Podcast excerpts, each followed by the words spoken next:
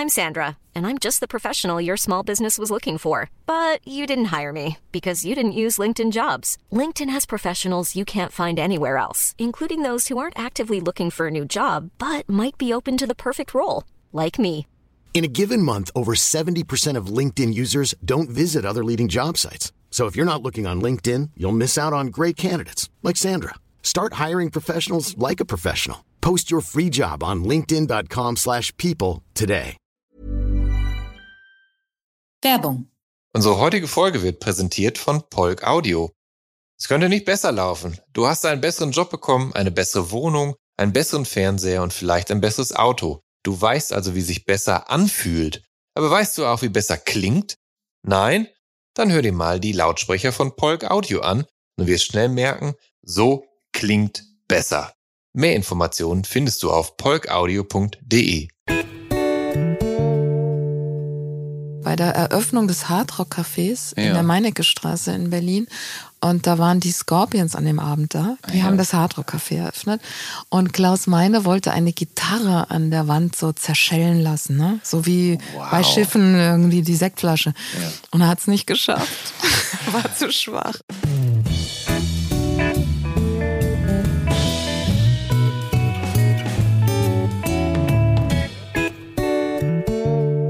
Hallo und herzlich willkommen zu der Soundtrack meines Lebens. Ich bin Jan Schwarzkamp und ich werde euch in diesem Podcast auf eine musikalische Reise mitnehmen.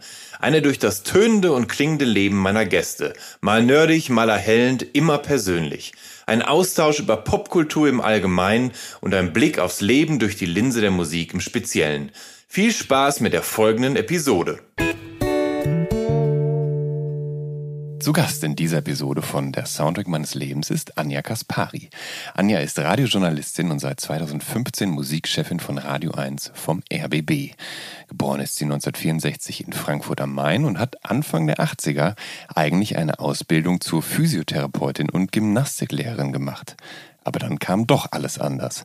Als sie nämlich anschließend in Berlin Germanistik und Theaterwissenschaft studiert, landet sie als Reporterin im Jahr des Mauerfalls beim SFB, dem Sender Freies Berlin. Im Folgejahr wird sie Moderatorin beim Jugendsender Radio for You, wechselt 1992 zum Ostdeutschen Rundfunk Brandenburg, dem ORB, und baut dort das Jugendradio Fritz mit auf. Das Medium wechselt sie von 1995 bis 1997, als sie für den Musiksender WeH1 für einen täglichen Talk vor der Kamera steht. 1997 wird Radio 1 gegründet und seitdem ist Anja Kaspari essentieller Teil des Senders, hat Magazine im Tagesprogramm und Sondersendungen moderiert, vor allem aber ihre eigene Autorinnensendung Radio Fair mit einem Mix aus neuen Songs und jeder Menge Classic Rock. 2012 wird sie für den Deutschen Radiopreis als beste Moderatorin nominiert. In den Folgejahren ist ihr Leben geprägt von Schicksalsschlägen. Als 2004, als, oh mein Gott, klingt das traurig. als 2014 Musikchef Peter Razun verstirbt, übernimmt sie die Musikredaktion von Radio 1. Das ist erstmal ein positiver Schicksalsschlag. 2016 verstirbt ihr Mann, der Musiker und Journalist Hagen Liebing, an einem Hirntumor. Mit ihm war Anja 25 Jahre zusammen und hat zwei Kinder. Als wäre diese Zeit nicht herausfordernd genug, erkrankt Anja obendrein an Brustkrebs. Und dieses einschneidende Kapitel ihres Lebens, das schildert sie offen und unbeschönigt in ihrem 2020 erschienenen Buch In meinem Herzen steckt ein Speer. Frei nach Rammstein. Frei nach Rammstein. Das war mir gar nicht bewusst. Ja, ist aus einem Rammstein-Song. Ja. Da weiß ich jetzt Und schon welcher, mehr. welcher Jan? Hm? Ich bin äh, Rammsch nicht besonders Rammstein-affin, da kannst du mich nicht testen, da werde ich nur durchfallen. Jetzt freue ich mich auf jeden Fall sehr, dich hier äh, im der Soundtrack meines Lebens begrüßen zu dürfen. Hallo Anja, schön, dass du dir die Zeit nimmst. Hallo Jan. Tut mir leid, dass ich schon reingequatscht habe. Das ist kein Problem. Habe ich ja gesagt, du darfst mich gern verbessern. ähm, in, aus welchem Rammstein-Song? stammt Reise, das? Reise. Reise, Reise. Da singt äh, Till, in ihren Herzen steckt ein Speer. Mhm. Und dann natürlich habe ich die Band gefragt, ob ich es machen darf. Und hat dich diese Zeile so angesprochen, dass du dachtest, das spiegelt genau mein Gefühl wider? Das Genau. wäre der passende Titel für dieses Buch? Genau. Wir sind hier in Potsdam-Babelsberg in einem äh, kleinen Studio im Sendergebäude, das neben Radio 1 ja auch eben Fritz und Antenne Brandenburg beheimatet. Und hier gehst du seit 1997 tatsächlich ein und aus, oder? Ähm, falsch. naja, das ist ja relativ neu gebaut. Ja. Anfangs 1997 waren wir noch so in Baracken.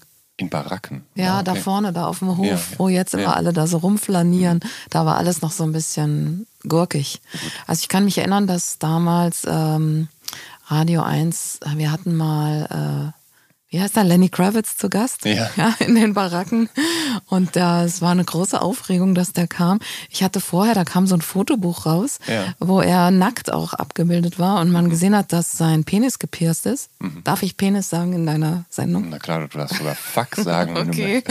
Also jedenfalls war da dieses Foto mit dem gepiersten Penis und dann habe ich das irgendwie 20 Mal kopiert und an alle Türen gehängt. und dann, naja, dann kam irgendwie Mr. Lenny Kravitz, damals war er noch cool Ja. und und irgendwie war schon so überrascht, dass er irgendwie jetzt so in so einer Baracke irgendwie reinkommt.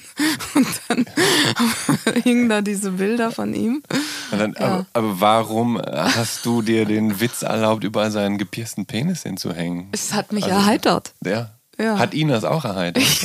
Ich weiß nicht. Er war, er war nicht so ein lustiger Nee. äh, Gesprächspartner. Ich hatte auch Ja. das Interview mit ihm Ja.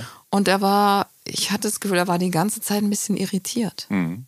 Aber freundlich, aber irritiert. Auch über das Essen, weil er hatte uns vorher so eine Liste geschickt, was er alles haben will. Mhm. Und wir kannten das alles gar nicht. Hallo, das waren die 90er. Kannte man da schon Oreo-Kekse und so Zeugs? Ich glaube, das gab es ja noch nicht zu kaufen. Nee, nee, nee. Da. Und deswegen sind wir dann ins Reformhaus und haben ihm irgendwie so, wir dachten, es muss Trockene was Kekse sein. besorgt.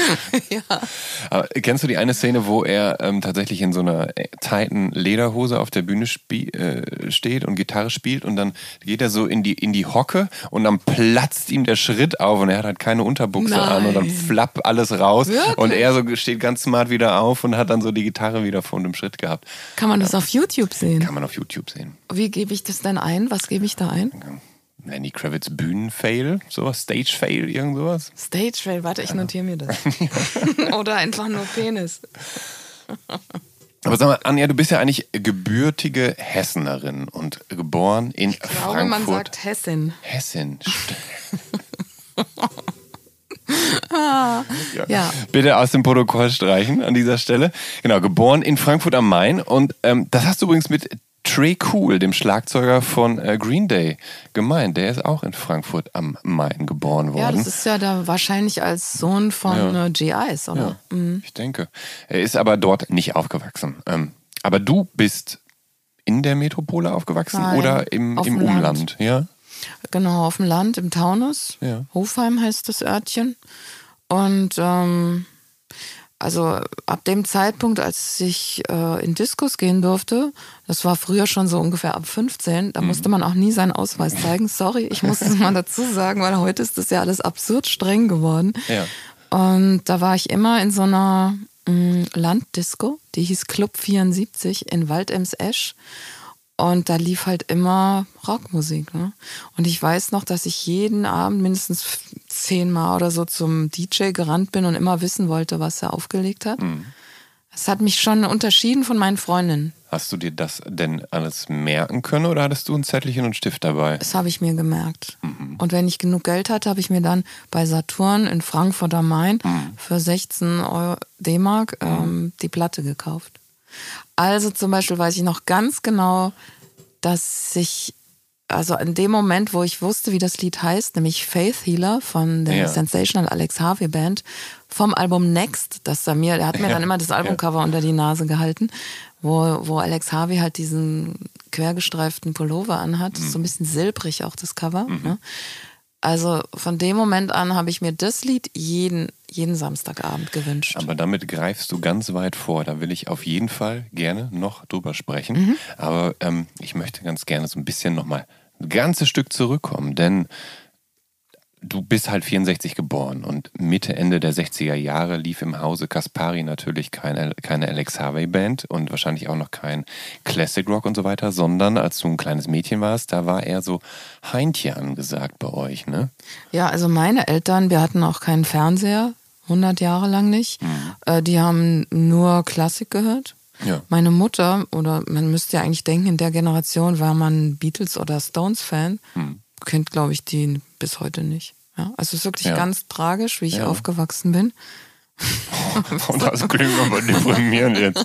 Ja, und deswegen ist es eigentlich wunderschön, dass es wenigstens eine Heintje-Platte gab. Ja, ja der, der ist ja tatsächlich, der ist ja ein Niederländer und hat so, so, ein- so ein Sehnsuchtsschlager-Sängerchen.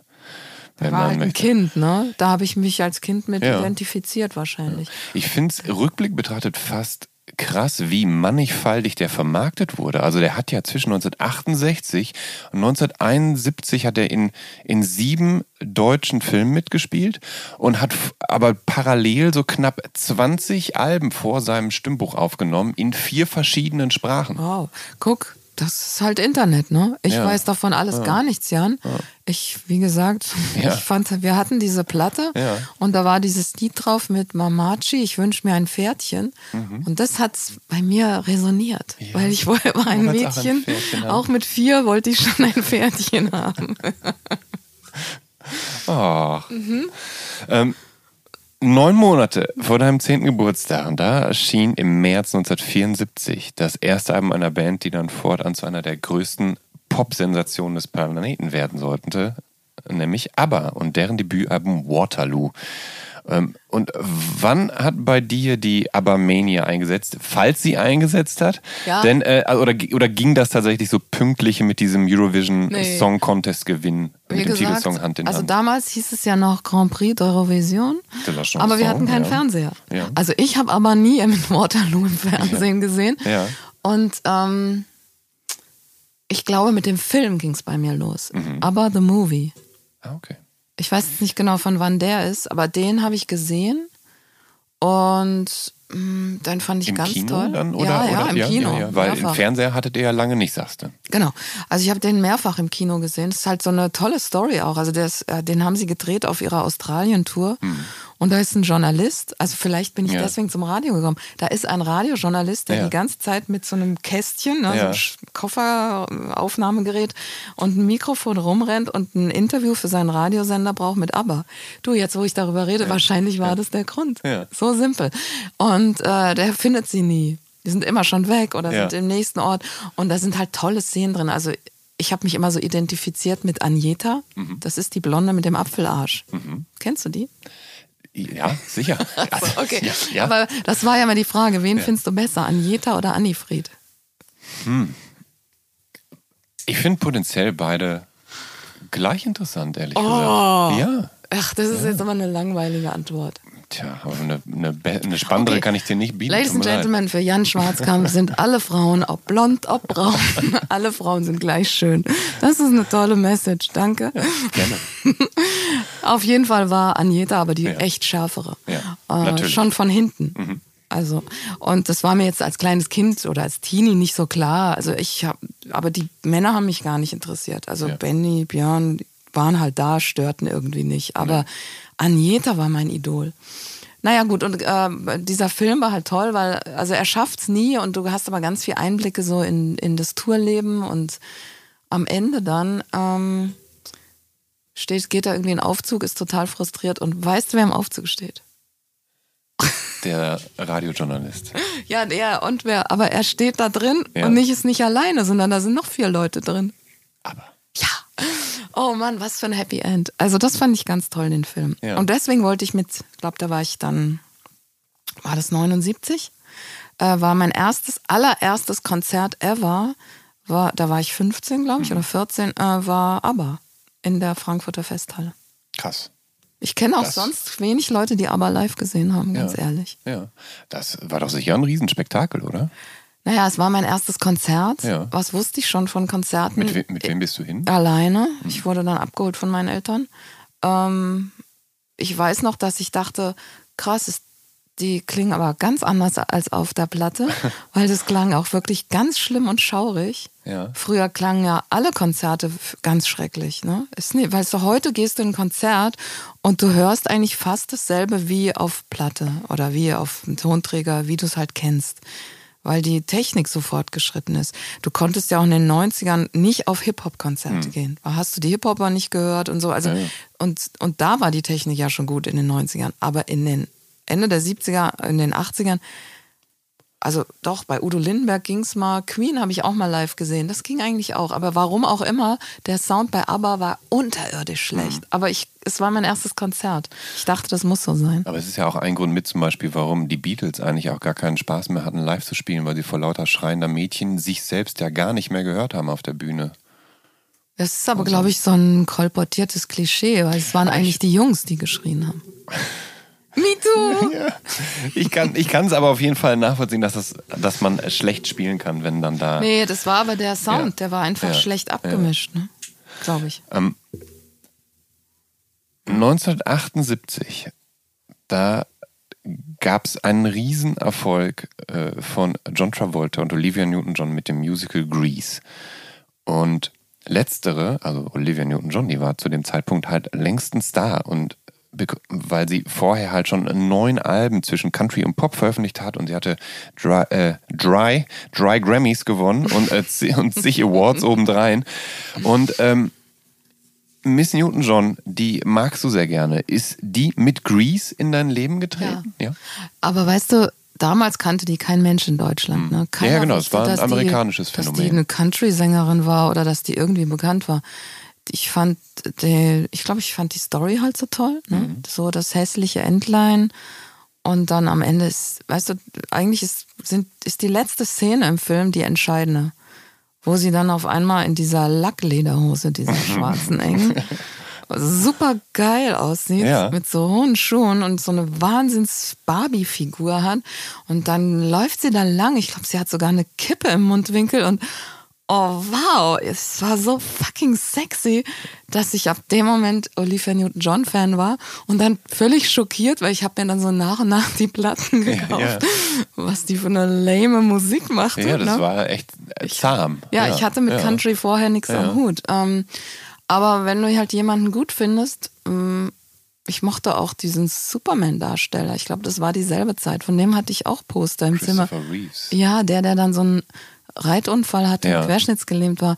Also den finde ich, würde ich heute auf jeden Fall von der Bettkante stoßen. Der gefällt mir auch rein optisch gar nicht. Aber damals fand ich den auch toll. Also ich will nur damit sagen, ähm, dass man manchmal halt so als Teenager irgendwie Menschen toll findet, wo man später nicht mehr weiß, warum. Aber Ja. mh, ich fand es interessant, Olivia Newton-John hatte ja auch Brustkrebs, ne?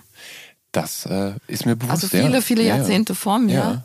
Aber als ich dann die Diagnose bekam, da war ich 50, Ja. musste ich sofort an Livy denken. Genau, ich ähm, habe auch ähm, mich gefragt, ob sie in anderer Hinsicht nämlich auch eine, also Identifikationspotenzial für dich ähm, Damals dann mit Brustkrebs. geliefert hat. Nee, nee, noch, noch viel früher nämlich, weil äh, Olivia Newton-John hat sich ja 1981 mit, mit ihrem Monster Physical quasi Ja, neu, den, neu oh, erfunden. Ja, aber den mochte ich gar nicht. Ah, da kriege ich heute noch Pickel, wenn ich den höre. Aber da ist natürlich so eine Hymne äh, dieses Aerobic-Hypes Ja. der 80er. Ja, und äh, ich stimmt. meine, du hast ja eben auch so eine Ausbildung zur Gymnastiklehrerin Ja, aber gemacht. das ist was anderes als Aerobic, Jan. Und außerdem, nee, also ich mag aber keine, ich hab's eh, also mit dieser Plastikmusik in den 80ern, Ja. von Spandau Ballet bis, ach, schlag mich tot, also das ist, ich hasse diese Musik. Da kann ich gar nichts mit anfangen. Da wäre ich auch später, hätte ich da auch nochmal nachgehakt und das mache ich auch. Ich will ganz gern nochmal eben bei diesem Aerobic-Ding bleiben. Oder Nein, beziehungsweise ich will bei. erst noch ja? bei Olivia kurz Ja, ja, bitte. Ja, Weil ja. Ähm,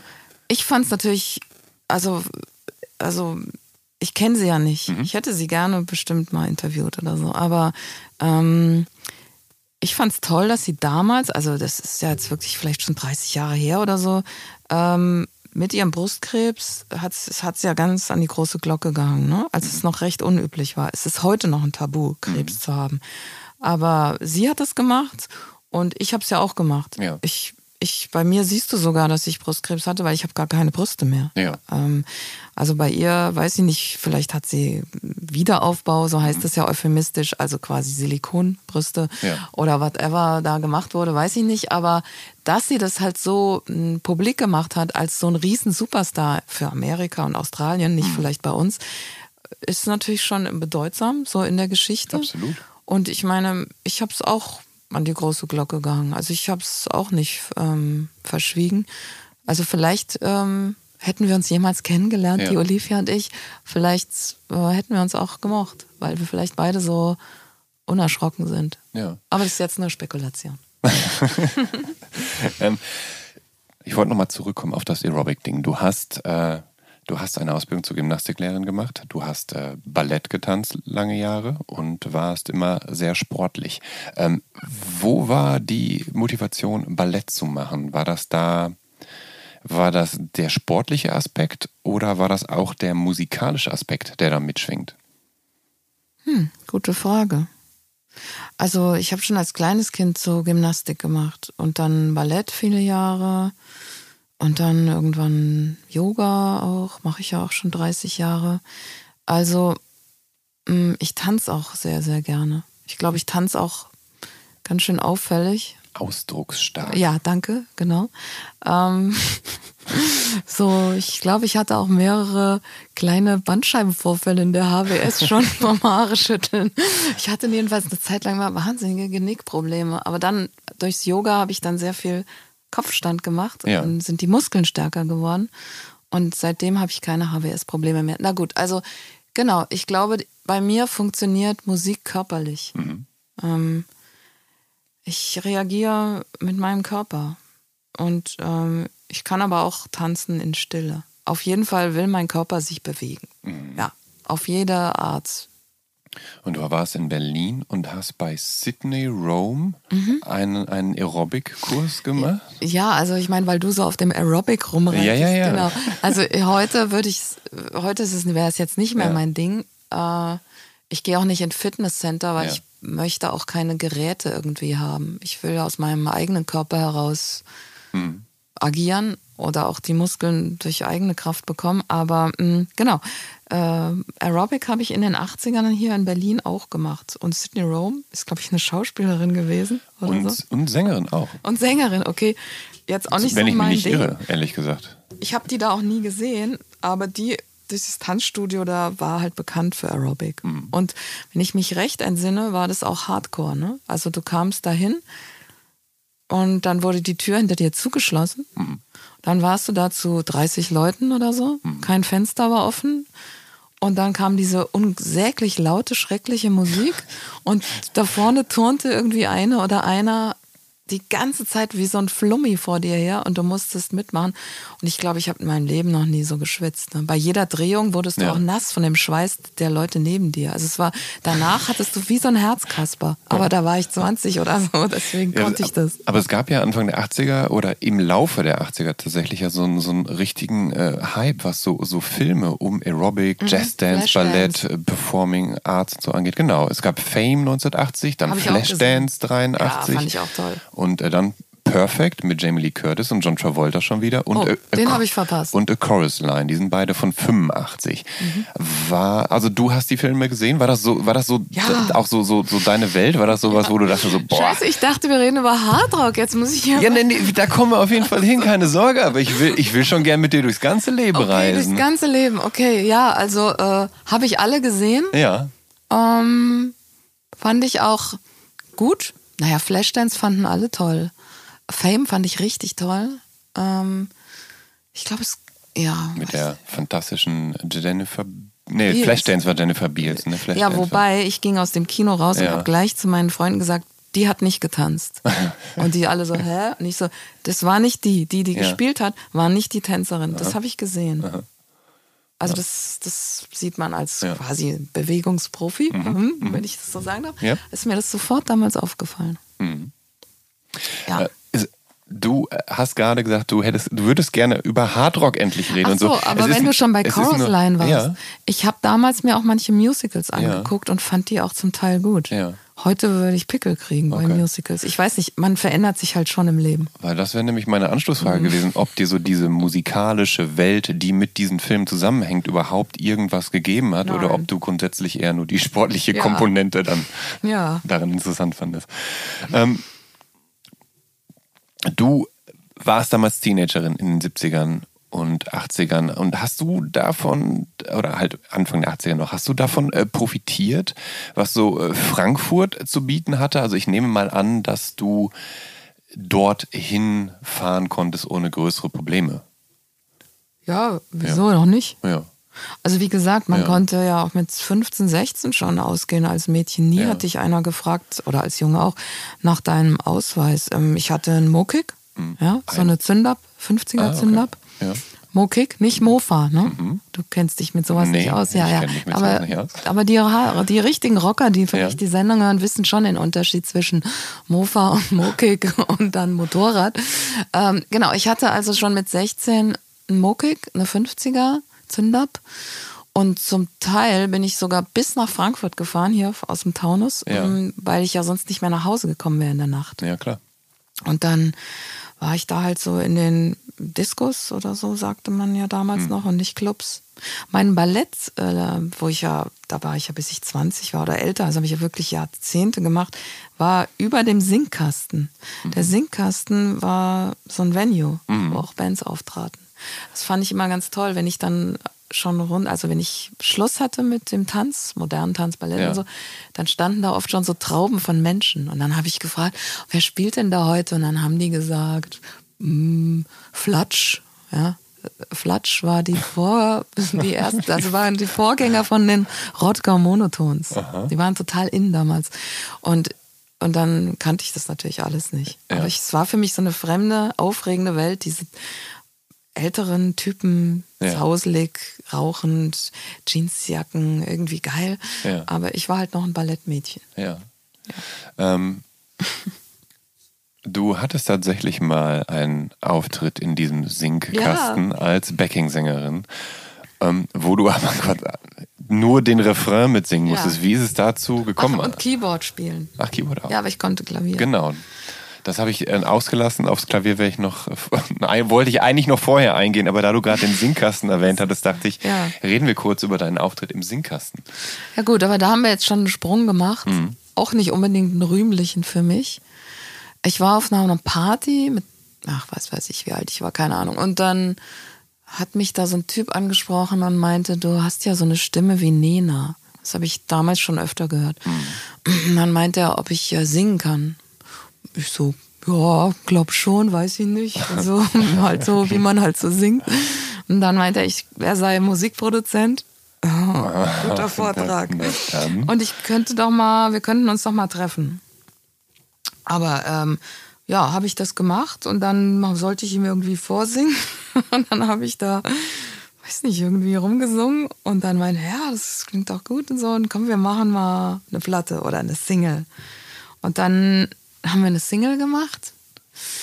Und äh, wie war das denn? Also und dann durch ihn kam das auch mit diesem Auftritt für eine Band, von der ich weiß gar nicht mehr, wie die hieß. Die brauchten jedenfalls für ihren Auftritt irgendwie, jetzt würde ich mal sagen, so eine schmückende Blondine, die irgendwie, Ja. die, die das irgendwie alles belebt. Mm. Und dann haben sie mich gefragt, dafür habe ich Geld bekommen. Dann habe ich das gemacht. Aber die Single wurde auch mal im Hessischen Rundfunk gespielt und da wurde ich zum Interview eingeladen. Und mit diesem Moderator, der mich da moderiert hat, habe ich mich unterhalten, weil ich so da saß und dachte, scheiße, ich werde gerade Krankengymnastin und ich glaube, ich würde hier viel lieber beim Radio arbeiten. Ja. Da kam dieser Ja. Aber the Ja, ja. Movie-Moment wahrscheinlich Ja. raus. Und dann habe ich mich mit dem so äh, verabredet Ja. und dann waren wir auch mal zusammen aus und dann waren wir auch mal bei ihm zu Hause. Und da habe ich seine Plattensammlung gesehen. Und ich dachte schon, ich hätte eine große, so für, Mhm. Ja. jedenfalls im Vergleich zu allen meinen Freundinnen und meinem Bruder, der ein Popper war, hatte ich schon damals viele Platten. Ja. Aber der hatte ja seine ganze Bude voll. Und dann saß, ich saß da und dachte so, Scheiße, das will ich auch. Ja. Und wir haben uns so eine Zeit lang öfter mal getroffen und das, was er mir später erzählt hat, ich konnte mich nicht mehr erinnern. Er hatte immer so eine Sendung abends im Hessischen Rundfunk und dann hat, hat er gesagt, ich wäre dann immer aufgestanden und an seinen Plattenregalen langgegangen und hätte ihm die ganzen Platten rausgezogen, die er spielen soll. Und hätte ihm Listen über Listen geschrieben, was er für Songs spielen soll. Da war er dann schon so immer überrascht, äh, was ich alles so weiß. Ja. Also ich kann mich Ja. nicht erinnern, aber also es war dann irgendwie Schicksal, ne? Also ich habe die Krankengymnastik zu Ende gemacht, weil was man anfängt soll, anfängt, soll man ja auch zu Ende machen, aber aber danach wusste ich, ich gehe zum Radio. ich will auch so viele Platten haben. Wie wichtig war denn das Medium Radio für dich eigentlich? Weil ähm, das war ja für dich schon wahrscheinlich ein wichtiger Empfänger, um überhaupt in Kontakt zu treten Ja. mit Musik, die dich interessiert, weil deine Eltern ja eben meist nur Klassik gehört haben. Und es gab keinen Fernseher. ja. Also ich habe ähm, ich habe eigentlich nur Radio gehört. Britisches Radio? Nö. Oder amerikanisches Radio? Nee, es gab, ach nee, das war ganz schlimm. Du konntest in Hessen AFN empfangen, aber das Ja. war so eine Easy Listening Station, ne? Okay. Ganz ja. sch schlimme, cheesy Ja. Musik haben die Ja, gespielt. gut. Gut, also Radio war total wichtig für mich. Also es war so, ich hatte aber halt äh, coole Musik habe ich jetzt nicht unbedingt hören können. Ne? Also es gab halt so eine internationale Hitparade mit Werner Reinke. Das habe ich schon immer sehr verfolgt und mitgeschrieben und so und die Punkte vergeben. Also so im Nachhinein weiß ich, dass es eigentlich fast immer so ein Jungsding war. Hast du auch so mit einem Tape Recorder am Radio Ja, genau. gesessen und Songs mitgeschnitten und dich immer geärgert, wenn die ModeratorInnen drüber gelabert haben? Also ich wusste ganz lange nicht, dass es Überspielkabel gibt. Weil mein großer Bruder, der hat sich eigentlich nicht besonders für Musik interessiert. Der war halt so ein Popper, Ja. der ist immer in so Diskos gegangen, in die ich nicht gegangen wäre, mit schlechter Musik. Aber also es hat ziemlich lang gedauert, bis mir irgendwann mal jemand erzählt hat, es gibt Überspielkabel. Ne? Du musst nicht da ein Schild an deine Zimmertür ja, hängen. nicht eintreten. genau. ähm, nee, das war mir egal, ob die da drüber geredet haben. Mhm. Also das Hauptsache, ich hatte das Stück Musik. Ich habe ganz, ich habe ja, tausende von Kassetten aufgenommen. Ich habe zum Teil auch noch welche zu Hause. Mhm. Tatsächlich. Höre ich aber nicht mehr an. Aber die sind immer mit umgezogen, Ja, weil ja, ja. aus nostalgischen Gründen irgendwie. Wenn der Platz da ist, um sie zu deponieren, dann geht das ja.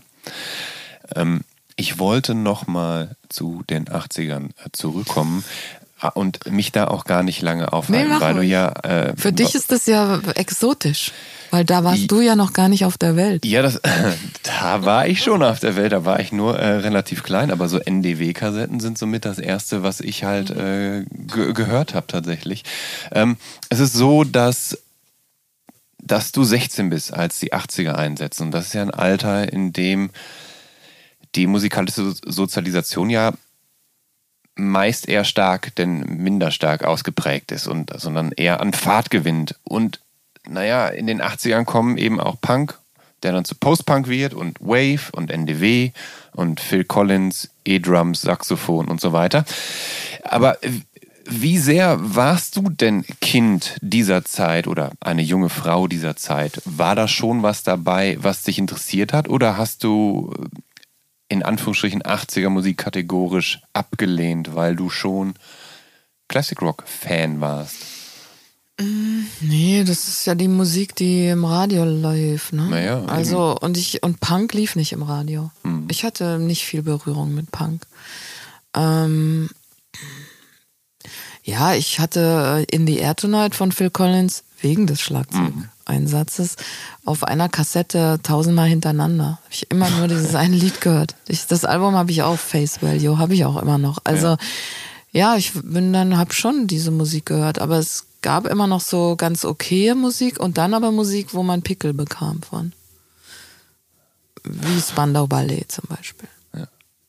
Na, du warst halt auch damals, du bist ja dann, wann bist du genau nach Berlin gegangen eigentlich?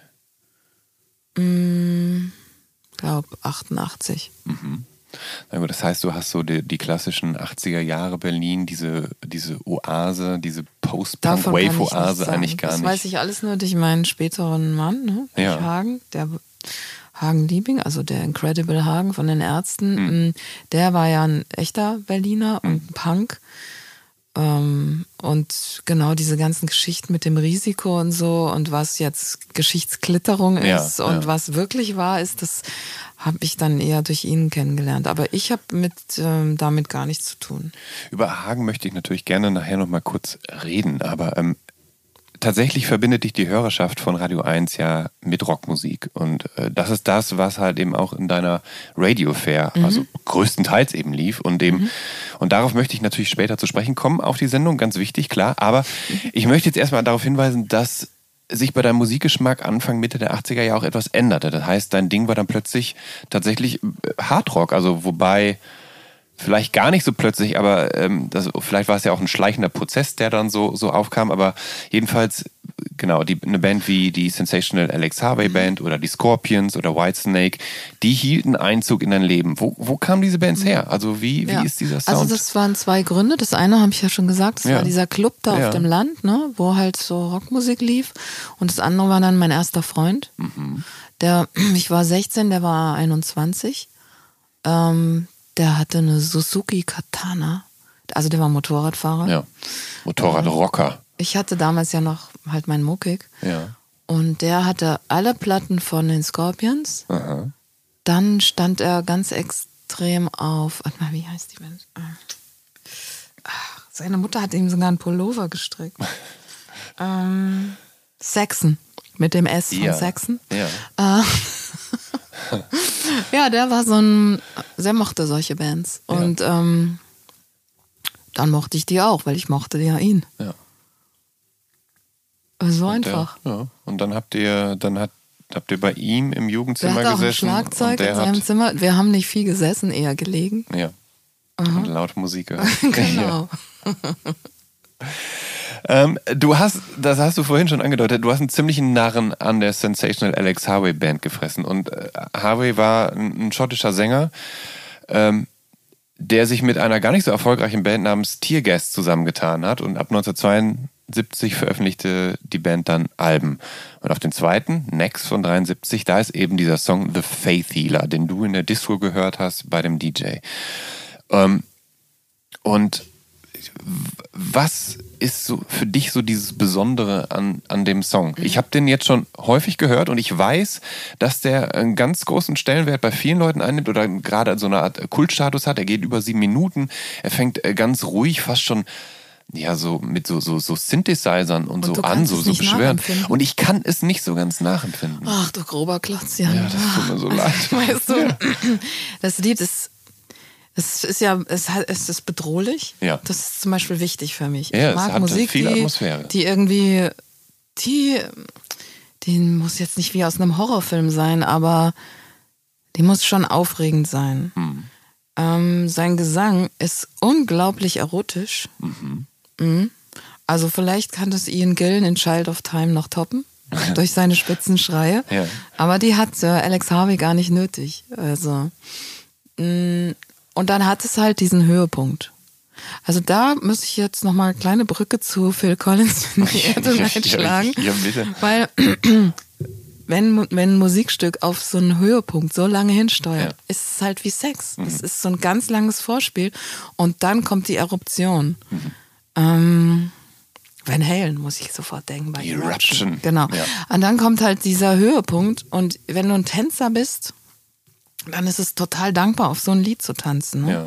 Weil du kannst ausdrucksmäßig so viel so reinlegen. Du kannst so schön langsam anfangen. Und dann kannst du irgendwann so total ausflippen. Ah, das, das ist einfach. Ja. Und wenn du das oft im Leben gemacht hast, in so einer schönen Zeit, wo Ja. du, du sorglos bist, weil du musst kein Geld verdienen und du kannst immer nur ausgehen. Und ähm, ja, und die Schule ist halt so irgendwie unwichtig. Ähm, ich denke mir, dann hat es so sehr viel positive Konnotationen und Ja. deswegen mögen das vielleicht so viele Leute. Geht's dir bei A Whole Lotta Love dann auch so, der ja quasi, also so ein sinnbildlicher Orgasmus, der dann da durchexerziert wird musikalisch? Ja. Migrant Song auch. Also Led Zeppelin, weil ich meine, Robert Plant ist halt auch so ein erotischer Mensch, ne? Also, so wie der singt. Also der toppt natürlich auch noch Ian Gillen, ist ja klar. Ähm, aber ja, genau, bei den Liedern geht es auch. Also eigentlich bei allen Liedern, die gut sind aus den frühen 70ern, stellt sich dasselbe Ja, ja. Gefühl ein. Ja.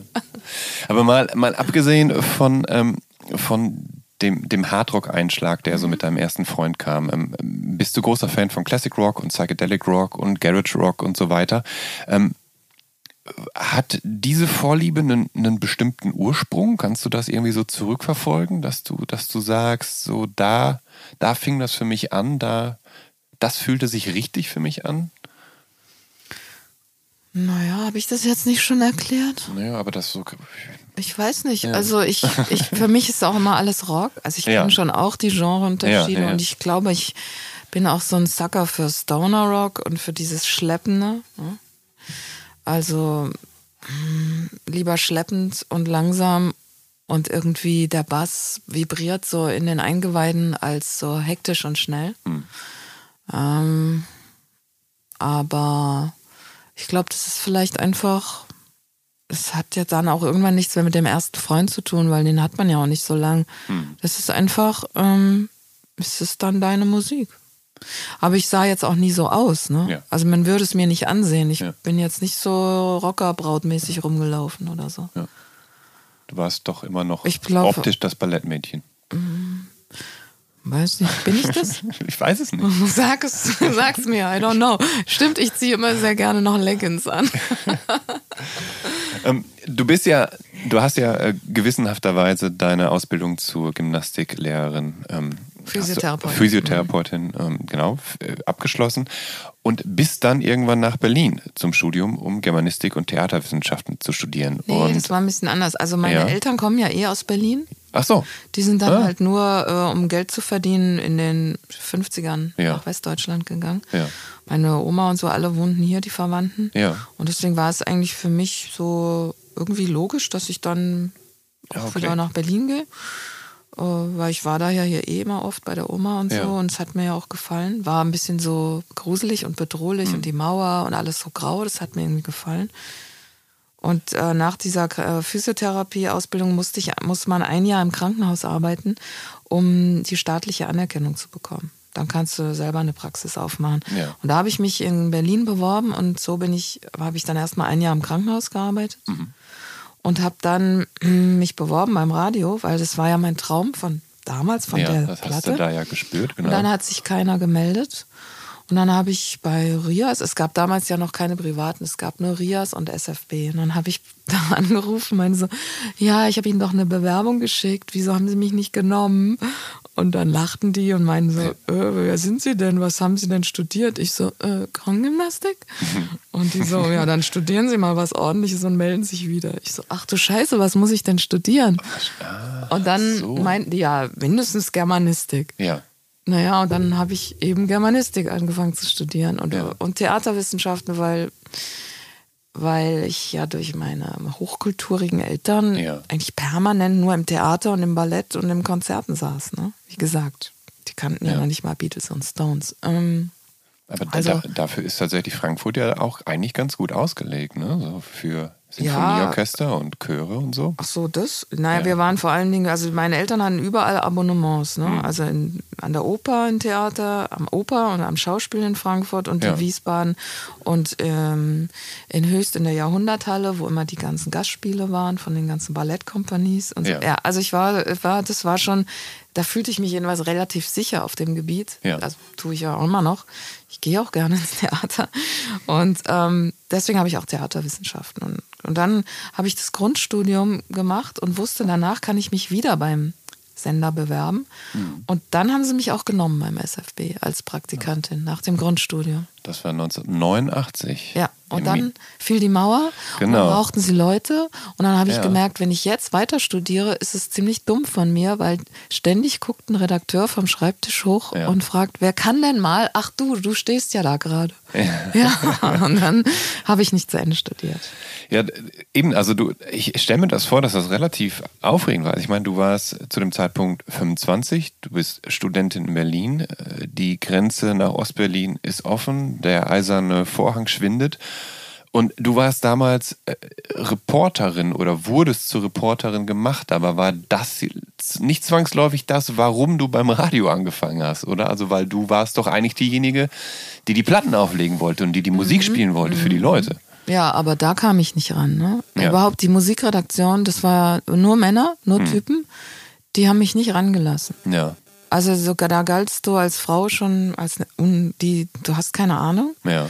Und wenn du dann auch noch blond bist, und ich Ja. kann nichts dafür, das ist Naturfarbe, warum soll ich mir meine Haare färben? Ja. Also blond und Frau, No-Go in der Musikszene damals, also oder in der Musikredaktion. Deswegen musste ich dann erstmal Filmkritiken machen, weil äh, die hat, Rainer Veit hieß der, Mhm. der hat mich das machen lassen und ich da kannte ich mich ja auch ganz gut aus. Ich hatte auch Filmkritik in Ja. meinem Studium und so gemacht. Und dann bin ich eigentlich über Filmkritiken und über Beiträge irgendwie halt zäh dran geblieben, Hm. bis ich dann irgendwann mal auch moderieren durfte. Sonntag früh von vier bis sieben oder so. Sonntag früh von vier bis sieben. ja, ist die ja, Sendung ist, hieß vier zu früh.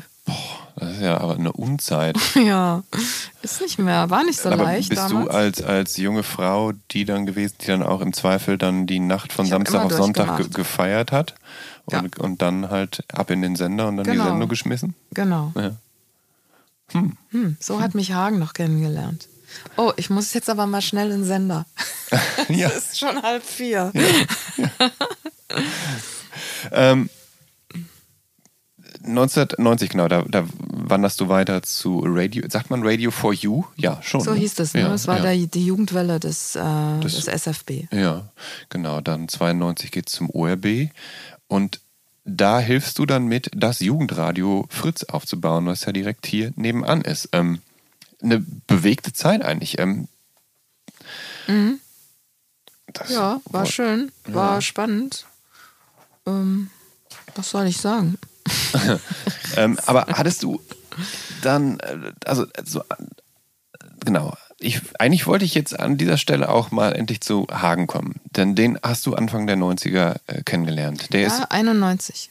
der ist Musiker und äh, Journalist. Weißt du, wo ich ihn kennengelernt habe? Nee, Das ist eigentlich in deiner Sendung recht äh, lustig.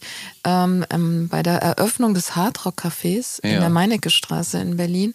Und da waren die Scorpions an dem Abend da. Die Ja. haben das Hardrock Café eröffnet. Und Klaus Meine wollte eine Gitarre an der Wand so zerschellen lassen, ne? So wie Wow. bei Schiffen irgendwie die Sektflasche. Und er hat es nicht geschafft. War zu schwach. Das ist ja auch ein kleiner Mann. Und er ist ja nicht mal Gitarrist, der weiß doch gar nicht mit Gitarren umzugehen. Das war schon lustig. Da sah ich da diesen Typen stehen und dachte so, wow, that's the man. Ja. Und dann habe ich immer alle gefragt, wer ist denn das, wer ist denn das? Mhm. Und dann meinte irgendjemand einer, das ist doch der von den Ärzten. Und ich so, äh, die Mhm. Ärzte? Aber da ist doch nur dieser Blonde und der andere mit dem Krähennest auf dem Kopf. Ich konnte Ja. mich gar nicht an einen Dritten erinnern. Ja. Weil ich, die Ärzte waren immer so eine Teenie-Band für mich. Ja. Ne? Wir hatten so in meinem Kosmos nichts groß. Naja, aber irgendwann habe ich dann jemanden gefunden, der ihn kannte und habe mich da vorstellen lassen. Ja. Und Hagen, genau, äh, wurde da The Incredible Hagen genannt, spielte von äh, 86 bis 89 Bass und hat aber drumherum oder parallel ja noch äh, in einigen anderen Bands gespielt, nämlich äh, Popgruppe Freundschaft und Rubber Beats und Chainsaw Hollies und die äh, The Nirvana Devils. Ähm, und den hast du dann da kennengelernt. Was mich interessieren würde, ist, was hat euch letztendlich äh, zusammengeschweißt? Ist das die Tatsache, dass ihr beide große Musikfans seid? Oder auch, dass ihr beide obendrein ähm, ja als Musikjournalisten auch gearbeitet habt? Jan, es war die körperliche Anziehung. So, na Naja, gut. das, steht, das stand ja schon mal vor allem. Ähm, dass er so lustig war. Mhm. Aber natürlich, also es ist schon toll, wenn man, wenn man so eine Passion hat, ne? die Musik heißt, wenn man sich da austauschen kann. Also ich, ähm, also man braucht schon irgendwie Gemeinsamkeiten. ja. Also jetzt ist er ja schon sechs Jahre tot und ich lebe trotzdem weiter und lerne auch Menschen kennen, die keine Ahnung von Musik haben. Männliche Menschen und finde die vielleicht auch nett. Aber äh, ja, also das war schon, wenn du so einen quasi intuitiven Austausch hast. Oder du gehst auf ein Konzert, also ich kann es mir, stelle es mir komisch vor, ich bin auf einem Konzert, was vielleicht richtig schlecht ist und der, mit dem ich da bin und den ich toll finde, der sagt, oh, das ist ja das Tollste, was ich jetzt je hier erlebt habe. Und dann denke ich so, scheiße, der hat ja gar keine Ja, Ahnung. Der das funktioniert nicht. Oder? Ich Ja, weiß nicht. ja, äh. Aber vielleicht hat er andere Vorzüge. Aber es ist, ähm, ja, also es war schon toll, Hm. dass wir uns so gegenseitig befruchten konnten, obwohl er mich eigentlich befruchtet hat, weil ich habe ja zwei Kinder bekommen von ihm. Ha, ha. ähm, Gab es denn auch manchmal so, so hitzige Streits bei euch? Also so, welche Bands toll sind und welche nicht und so? Also, da, dass ihr da so, nee, das, was, die findest du gut, das kann ja wohl nicht wahr sein. Hier, hör dir mal die an, die sind doch nur von denen und denen beeinflusst und so. Ja, also nicht hitzig, aber äh, oder wir haben uns gegenseitig die, unsere Kosmosse, ist das der richtige Plural? Ähm, Kosmen. Kosmen, ja, wahrscheinlich. Danke. Ja. Äh, eröffnet. Das muss ich einer Hessenerin hier erklären. Also er hatte ja auch so ein ganz großes Fable für ähm, Country oder, Ja. oder Amerikaner. Mhm. Und äh, das war für mich so eher irgendwie, äh, Ja. da musste ich mich so ein bisschen reinfuchsen, aber mh, naja, aber wenn, wenn dein, der Mensch, den du liebst, total begeistert ist von, jetzt Beispiel Lucinda Williams, dann willst du das ja verstehen. Ja. Und wenn du es lange genug hörst und du quasi mitkriegst, warum, die Gründe, dann findest du es auch irgendwann gut. Und ich glaube, ich habe bei ihm vielleicht auch eher so ein paar so, so Industrial-Sachen f- eröffnet. Also ich weiß jetzt auch nicht, ob er, er war dann auch irgendwann Rammstein-Fan. Ähm, ja, also genau. Also ich denke mir so gegenseitig haben wir uns, aber wir haben uns dann nicht gestritten, sondern eigentlich Ja. hat jeder mal versucht zu verstehen, warum der andere das jetzt gut findet. Geholfen hat natürlich, dass wir beide keinen Jazz mögen. also ich meine, weil das werde Ja. ich in meinem Leben nicht mehr gut finden. ja. Muss ich ja auch nicht. Nee. Mm, Ich glaube, das ist irgendwie, da kann ich auch nicht drauf tanzen. Ja. Es ist einfach für meinen Körper unschöne Musik. Ja. Wobei manches jetzt noch geht. Also da gibt es Jazz, ist so weit gefächert, aber halt so, weißt schon, den so experimental Jazzkram, so oder auch so, so Frühschoppen-Jazz geht auch gar nicht. Und es ging bei ihm auch nicht. Das ist jetzt ein bisschen plakativ gefragt, aber hat das auch einen Reiz auf dich ausgeübt, dass er Musiker war und in verschiedenen Bands war und damit ja auch so ein bisschen so eine, naja, so eine Berliner Musiker-Ikone Nee. oder so? Weil ich wusste ja nicht, dass Ja. er bei den Ärzten war. Er war es zu der Zeit ja auch nicht. Ähm, Also ich rede jetzt auch gar nicht ja, also, du meinst, du grundsätzlich, willst jetzt, ich weiß schon, du willst abklopfen, ob du hier so ein Gruppi gehen. gehen Nee, nee, nee, nee, das, nee, das meinte ich nicht, sondern da, dass du das einfach halt dachtest, ach, das ist schon, schon toll. Dann kann er ja mal mit seiner Gitarre bei mir auf dem Sofa mir ein Ständchen spielen oder er so hat ja auch. Bass also so, gespielt. Das hat, er hat Ja. also niemals mit der Gitarre. Niemals. Also er hatte auch Ja. Gitarren, aber nö, hat er eigentlich nie gemacht. Okay. Ähm, er war ja kein Musiker mehr, als ich ihn Ja. kennenlernte. Ne? Er war dann Journalist. Mhm. Und ähm, er hatte auch damit abgeschlossen. Ja. Also ich glaube, das ist auch toll für mich gewesen, weil wenn du mit einem Musiker zusammen bist, der Musiker ist, dann geht er ständig auf Tour, dann Ja. ist er ständig betrunken, dann kann er sich nicht erwehren, von wenn die anderen über ihn herfallen, die anderen Frauen. Ja. Also ich glaube, das ist, da musst du als Frau dann schon so ein bisschen so eine so ein dickes Fell haben, Mhm. um das so auszuhalten. Dann kriegst du Kinder und der ist nie da. Also für mich wäre das jetzt nichts gewesen. Also weil ich möchte auch keine alleinerziehende Mutter sein. Mhm. Also wenn, ja, er musste sich alles teilen mit mir, also auch den Haushalt und Mhm. Ja. so. Äh, Wir haben eine super gleichberechtigte Beziehung geführt. Mm, Und ich glaube, das würde mit einem Musiker nicht gehen. Also deswegen war es mein Glück, dass er es dann nicht mehr war. 1994, glaube ich, kommt euer Sohn auf die Welt, ne? Ja. Der Campbell. Ähm, und am 10. März 95, da wird der Musiksender VH1 Deutschland gestartet. Und der äh, spricht im Gegensatz zum Muttersender MTV ja so eine ältere Zielgruppe an. Und da bist du dabei, also zumindest für zwei Jahre und wechselst dann tatsächlich ja das Medium. Ich weiß nicht, ob du parallel noch Radio gemacht hast, Wurde jedenfalls. eingestellt VH1, ne? Ja. Es, hatte, Es er wurde, konnte nicht Fuß fassen in Deutschland. aber es wurde ja auch erst äh, 2001 tatsächlich eingestellt. Du bist, du bist 1997. Aber die ganzen Moderatoren, ich glaube, Ja. dann war es irgendwann jahrelang nur war's noch so ein Abspiel-Clipsender. Ja, das, Mhm. das kann gut sein. Aber du, du warst auf jeden Fall anfänglich oder zwei Jahre da und Mhm. da hast so eine äh, tägliche Musik-Talk-Sendung, Café VH1. Genau, wir waren immer in gehabt. anderen Cafés und dann hatte ich so Gäste. Und hat dir das Spaß und die gemacht? Hitparade habe ich auch moderiert. Aber, aber hat dir das äh, Spaß gemacht? Weil das, also war das irgendwie cooler quasi, weil das Nee, war weniger nicht anonym cooler. war als im Radio? Nee. Nee. Weil es ist super schrecklich, finde ich, für, Ja. für Fernsehen was zu machen, vielleicht auch für Film, weil du wartest immer so viel. Ja. Also es ist ja, der Look ist total wichtig, ne? Du wirst ewig geschminkt, dann musste ich auch ständig immer die Klamotten wechseln. Ja. Ähm, also, und dann ist die Ausleuchtung wichtig und so. Also, das ist quasi alles, was im Radio Spaß macht, nämlich jetzt gleich einfach was machen, geht da ja nicht. Also, das ist dann schon Aber es wird halt sehr gut bezahlt. Und ähm, war das, was dich dazu hingerissen Ja, hat, das zu machen? Oder, oder war das auch so, ach mal gucken, vielleicht wird's ja cool. ja, ich hatte ein Baby und Ja. ich konnte quasi einen Tag mit Übernachtung, also quasi anderthalb Tage nach Hamburg fahren Hm. Und in der Woche. Und ich konnte davon gut leben. Ja, Also ich meine, von anderthalb Tagen in der Woche arbeiten ja.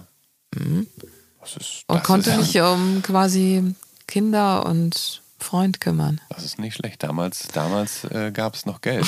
ja, also äh, das hat auch schon Spaß gemacht, Ja. ne? Aber ähm, also ich fand äh, die Betonung auf die Optik, Mhm. auf die Wichtigkeit der Optik, die so in den Vordergrund rückt, es ist eigentlich völlig egal, was du sagst. Und wenn der Inhalt noch so toll ist, danach sagen alle nur, oh, du hattest aber da so ein komisches Pink an oder so. ja, so. Ah, Ja. Ja. Du bist auf jeden Fall 97 da weg. Und tatsächlich wurde 97 ja eben auch Radio 1 Mhm. aus der Taufe gehoben. Und da bist du ab dem Start dabei. Mhm. Ähm, Wie lange hat das denn gedauert, bis du dann tatsächlich deine Sendung Radio Affair machen durftest? Von Anfang an, glaube Ja. ich. ja. Das heißt, du hattest, du warst eigentlich, wenn man so will, 97 endlich an dem Ziel, endlich diese eine Sendung, der du ganz und gar deinen musikalischen Stempel Mhm. aufdrücken kannst. Genau. Wie hat sich, äh, wie hat sich das angefühlt? Wenn, wenn du jetzt mal so da zurückdenkst. Schön, weil endlich konnte ich ja die ganzen Platten auch mal benutzen. Also. Ja. für eine Ja. amorphe Masse Ja. von vielleicht Tausenden von Hörern oder auch nur einem, man weiß es ja nicht, aber Und- man sendet was raus in den Äther und freut und denkt, die Welt findet es spannend. Und das Radiomachen war zu der Zeit natürlich auch noch etwas, äh, ja, etwas haptischer, physischer, weil du eben mit LPs und CDs wahrscheinlich aufgelegt hast, weil noch nicht alles irgendwie digital in einem System drin ist und so. Genau. Also ich habe ich hab auch, wenn ich später mal DJ war ähm, im Club oder so, Hm. habe ich immer nur mit CDs aufgelegt. Ja. Da möchte ich auch nachher gerne nochmal drüber äh, reden. Ich möchte ganz gerne wissen, wo kommt eigentlich dieser Name ähm, Radio Affair her? Ich habe geguckt, ob es vielleicht einen Song gibt oder ein Album gibt, der so heißt, das so heißt, aber ich habe nichts gefunden. Ja, weiß ich jetzt auch nicht. Also Affair, also ich meine, obwohl, Ja. also Affair ist ja irgendwie was, mh, ist ja eine Affäre. Also Ja. was würdest du damit konnotieren? Nicht, dass die Leute eine Affäre mit dir haben, wenn sie deiner Sendung zuhören. Ja, aber was ist eine Affäre? Dass du- was, was, ist ja. der, was steht vordergründig? Was Ja. ist der Sinn einer Affäre vordergründig? Sinnlichkeit, Ablenkung, Sag mal das S-Wort. Sex. Ja, und das ist doch das Ja, Wichtigste, was ja. es gibt auf der Welt. Also irgendwie mit, mit so. Essen, Trinken und Musik. Ja, aber eigentlich so ist es nicht unser Zweck sogar? Da könnte man Der jetzt, Säugetiere? ja, das, das wahrscheinlich schon, ja. Ja, und deswegen wollte ja. ich sehr simpel halten und dachte, ja, das passt. Ja. Okay. Ähm, woher kommt äh, ne, in, der, in der Sendung? Da hast du Mhm. hauptsächlich Rockmusik gespielt und ähm, immer wieder halt älteren Classic Rock und auch Krautrock und Psychedelic viel und so weiter. Äh, aber eben auch äh, Neues, also von Alternative bis Metal und Punk und und sogar auch mal Hardcore, war alles Mögliche mit dabei. Äh, so mit, mit welchem Konzept oder mit äh, welchem roten Faden bist du an den Start gegangen? Was hattest du so für eine Idee von der Sendung im Kopf? Dass man sie im Auto gerne hört, wenn man im Auto sitzt. Dass man sich so frei fühlt und wie auf einem galoppierenden Pferd, auf einem Motorrad ohne Helm, im Auto im Manta mit dem Ellenbogen aus dem Fenster hängt. Ähm, dass wenn ich kein Thema gemacht habe, weil man kann ja Themen machen, ne? was Ja. weiß ich, hochtönende Männerstimmen oder ähm, Das ist natürlich ja, da, Ja, also eine spezifische und Angelegenheit. dann quasi ja. ordnet ja. man die Lieder, die man Ja. auswählt, dem Thema unter. Äh, habe ich aber eigentlich lieber, habe ich kein Thema gemacht und mich dann so von einem zum anderen Song gehangelt. Ich wusste zum Beispiel, welche Lieder ich unbedingt in dieser Woche spielen will, Hm. die drei, die fünf. Und dann entweder ist dann der Beat so ähnlich und du kannst eine richtig geile Blende machen, mhm. weil Blenden, ich bin so ein Sucker für Blenden. Ja. Äh, also Blenden stehen ganz weit oben. Also Lieder, die sich schön, die sich perfekt ineinander blenden lassen. Dann hast du schon irgendwie den nächsten und dann weißt du, ah, der Typ, der kommt aus Australien und da kommt doch auch Louis Tillet her und der hat was Neues. Also dann ergibt sich so eins ja. aus dem anderen. Aber wem sage ich das? Du machst es ja genauso. Ich äh, denke, hoffe, ja. ja. ähm, ein, ein Markenzeichen deiner Sendung, das ist die lange Rille, in der du Longtrack spielst und äh, eben die so, naja, das klassische Radioformat, also halt total sprengen. Mhm. Und tatsächlich kam die Idee, glaube ich, auch, als deine Tochter Ende der 90er zur Welt kam und du die Zeit dann nutzen musstest, um zu stillen, oder? Genau, da sind Hagen und ich immer in den Sender gefahren weil, und irgendwann hatte das Baby Hunger mhm. und dann habe ich das gestillt. Und in der Zeit habe ich dann in Agada da wieder die lange ja. Version, ja. die richtige Version oder so aufgelegt. Äh, daher kam das, da hieß es noch die langen Rillen zum Stillen. Aber Frau stillt ja jetzt nicht jahrelang. Ja. Deswegen habe ich es irgendwann aufgehört und dann haben aber die Hörer immer geschrieben, sie möchten so gern wieder die langen Rillen haben. Achso, das wäre nämlich jetzt äh, auch eine Anschlussfrage gewesen, ob die Hörerschaft damit klargekommen ist. Also, da, weil man verlangt der Hörerschaft damit ja eigentlich was ab, nämlich äh, Geduld und, und man setzt voraus, dass die Hörerschaft eine lange Aufmerksamkeitsspanne mhm. mitbringt. Aber ich meine, gerade so zum Beispiel Prog-Rock-Songs, die ja auch, ja. da findet man ja viele ja, längere drunter. Äh, da gibt es ja auch so viele Fans von, die mhm. ja sonst gar nicht bedient werden im ja. Radio, ne? Mit, von ihrem Geschmack. Ähm, also, ich weiß nicht, ob ich so viel abverlangt habe. Aber das muss, mhm. finde ich, auch das ist ja beim Öffentlich-Rechtlichen deswegen schön, oder besonders bei Radio 1, beim ja. RBB. Mm, ich muss jetzt nicht primär den Geschmack der Hörer in so einem Musikspecial bedienen, ne? sondern hm. da steht vielleicht dann die, der Bildungsfaktor hier ja, ja, so im Vordergrund, ja. dass man denkt, es muss auch mal alles abgebildet werden, was es gibt und nicht immer nur dieselben zehn Chartsongs und so. Also deswegen war mir das eigentlich egal, ob ich jetzt, ob das anstrengend ist oder nicht. Kannst du dich hier noch daran erinnern, was die längste Rille der Welt war? Äh, schon die längste Rille deiner, deiner, die längste nee, Rille deiner Sendung war, dass du, dass weiß so scha schamlos ausgenutzt, irgendwie so ein 35 Minuten Longtrack. Also was ich nie gemacht habe, ist, es gibt ja hier, was weiß ich, Mike Patton oder so, macht eine ganze Plattenseite, ja, ja, ja. einen Song. Das habe ich nicht gemacht. Das hm. ist mir dann auch zu billig gewesen. Also musste schon irgendwie auch ein Song sein. Ja. Ähm, aber das weiß ich nicht mehr. Ich hatte aber mal einen holländischen Radiomacher zu Gast, der mich kontaktiert hat, der das Konzept in seiner Sendung übernommen hat und die Sendung hieß dann nur The längste Rille oder irgendwie. ja. Und er hat dann nur, nur so lange Riemen gespielt. Krass. Das fand ich süß. Das, äh, der wusste sowas genau, ja. wie lange der ja. längste Song ja. der Welt ist oder so. Aber das, das weiß ist natürlich ähm, wenig Arbeit für ihn, weil seine Sendung letztendlich dann ja auch, wenn die zwei Stunden geht, aus fünf Songs bestehen ja, könnte. Ja, ne? war, es war ein privates Radio und ich glaube, der hat dann die fünf Moderationen vorher aufgenommen und hat es dann zusammengeschraubt digital und dann ist er gegangen. ähm, Du hast die Sendung gelegentlich tatsächlich auch äh, mit Gästen zusammen moderiert. Also da war zum Beispiel mal äh, Thomas Götz, der Schlagzeug von den Beatsticks dabei oder Alec Empire von Atari Teenage Riot oder Frank Z von Abwärts. Ähm, mit wem würdest du rückblickend betrachtet sagen, hast du am besten harmoniert? Mit wem hat das so am meisten Spaß gemacht? Oder, oder, Kann ich nicht mehr sagen. Nee. Was, waren, waren das viele? Mit denen du zusammen moderiert hast oder, oder das mal so zusammen, zusammen zusammengestellt hast? Mm, naja, also ich habe die eigentlich als Gäste eingeladen mhm. und die haben dann auch Musik mitgebracht. Mhm. So war das Konzept, ja. Okay. Also ich meine, Arnim von den Beatsteaks ist natürlich sweet. Ne? Ja. Und dem macht es immer Spaß. Ja. Ähm, aber ich kann mich nicht, ich, weißt du, das ist vielleicht auch so ein Problem von ja. mir.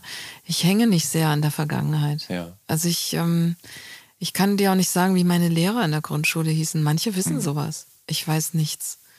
Also ich weiß vielleicht noch den Namen von meinem ersten Freund. Aber viel mehr, also es ist jetzt nicht so, dass ich alles verdränge, aber ich kann es dir nicht mehr sagen, äh, welches jetzt Also es gibt so Sachen, es gab so Sendungen, da hatte ich danach das Gefühl, das ist jetzt so irgendwie so, das besser wird's jetzt nicht mehr. Ne? Mhm. Das war jetzt eine echt geile Sendung. Also zum Beispiel mit den Beatsteaks äh, hatte ich mal eine Sendung gemacht, so eine Radio Affair, wo ich dann auch Volker Ludwig eingeladen habe vom Grips Theater, der Hey Du geschrieben hat. Und äh, die hatten den noch nie kennengelernt. Ja. Und, und er hat sich dann auch gleich beklagt, dass er eigentlich nie Tantiemen bekommen hat, obwohl die einen Hit von seinem Song gehabt haben und so. Also es war so total lustig. Das danach, ich weiß noch, dass ich nach Ja. dieser Sendung das Gefühl hatte, das war jetzt so eine der besten, die ich jemals gemacht habe. Ja. Ah, oder die mit Trent Reznor, das war auch toll, weil der war so ehrlich, aber, die, aber auch die ganze Zeit so ein bisschen bedrohlich. Also der hat mich immer so ganz, ganz scharf angeguckt. Und ich hatte das Gefühl, da laufen irgendwie so fünf weitere Gespräche, Kommunikationen ab auf irgendwelchen anderen Ebenen. Ja. Also es war auch so eine Anmachebene vielleicht dabei. Aber es war so, es hatte so ganz viele Layer, das Interview. Und ich habe das Gefühl, wo wir da oben drüber redeten, Ja. also das Thema, war es eigentlich gar nicht. Es ist, lief irgendwie, es ist Wahnsinn, das war, da waren so Vibes irgendwie, die waren echt krass. Also, ähm, aber anders zum Beispiel Matthew Bellamy von Muse ist auch ein toller Gesprächspartner gewesen. Auch ganz, ganz scharf, ne? ganz sharp, ganz schnell denkend. Und wenn überhaupt jemand so ein drauf steht auf Witzigkeit Ja. oder mal so auf eine kleine, kleine Zweideutigkeit, ne? ist ja im Deutsch, die Deutschen sind da ja immer so ein bisschen, wahrscheinlich habe ich jetzt in deiner Sendung auch schon viel zu viel über Penisse und Sex geredet. Die denken alle, ich wäre irgendwie jetzt so Sex versessen, aber bin ich gar nicht. Ich habe einfach nur meinen Spaß und mache Witzchen. Ne? Aber das ist oft dann bei Deutschen jetzt nicht so. Hm. Kommt es nicht so gut an. Aber so bei Leuten wie Trent Reznor Ja, oder ja. ja, da kam es sehr gut Ja. an. Also dann merkst du auch so, dann haben die ihren Spaß und dann schaukelt sich das so hoch. Ach, ich, es gab viele Höhepunkte. Ja, es- ich- eben, du hast viele Musiker in deiner Laufbahn, glaube ich, auch getroffen für das ein oder andere Interview. Und äh, eine Sache, worüber ähm, dann auf Radio 1 dann auch das immer wieder mal auch zu, äh, zur Sprache kam, äh, gerade auch als derjenige nämlich äh, von uns gegangen ist, war David Bowie, ne?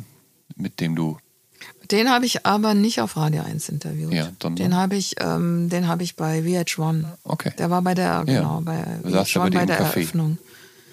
Ja, also es war abends auf der Bühne. Ja. Hm. Duran Duran waren leider auch da. eine der 80er Bands, die du nicht magst. ja, Ja. komisch, oder? Weil die sind ja eigentlich gar nicht so uncool, aber mein Ding waren die nie. Hm.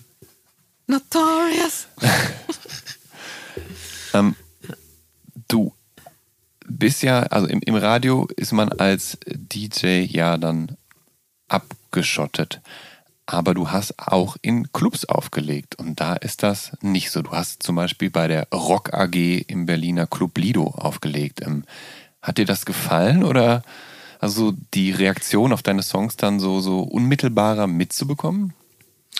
Ja, also, ähm, aber es ist natürlich, also da gibt es ja so einen feinen Grad, ne? Also entweder du bist so der DJ, der so Wünsche erfüllt oder so Dienstleistung bringt. Also deswegen könnte ich niemals DJ auf irgendwie. Weihnachtsfeiern, genau, Familienfeten oder so sein. Das, also dabei bin ich froh, ich musste nicht davon leben, äh, weil das wäre jetzt nicht so mein Ding gewesen. So fand ich schon toll, wenn ich es geschafft habe, ähm, beim Auflegen auch mal Susie Q von äh, Credence? Creedence Clearwater Revival Band oder natürlich auch Alex Harvey unterzubringen. Oder das ist zum Beispiel auch für Menschen, die gerne tanzen, Tool, eine tolle Band, aber das ist für Ausdruckstänzer, ne? Ja. Also da kann nicht jeder so diskutieren und drauf tanzen. Ja. Da kannst du nicht so von einem Bein aufs andere treten.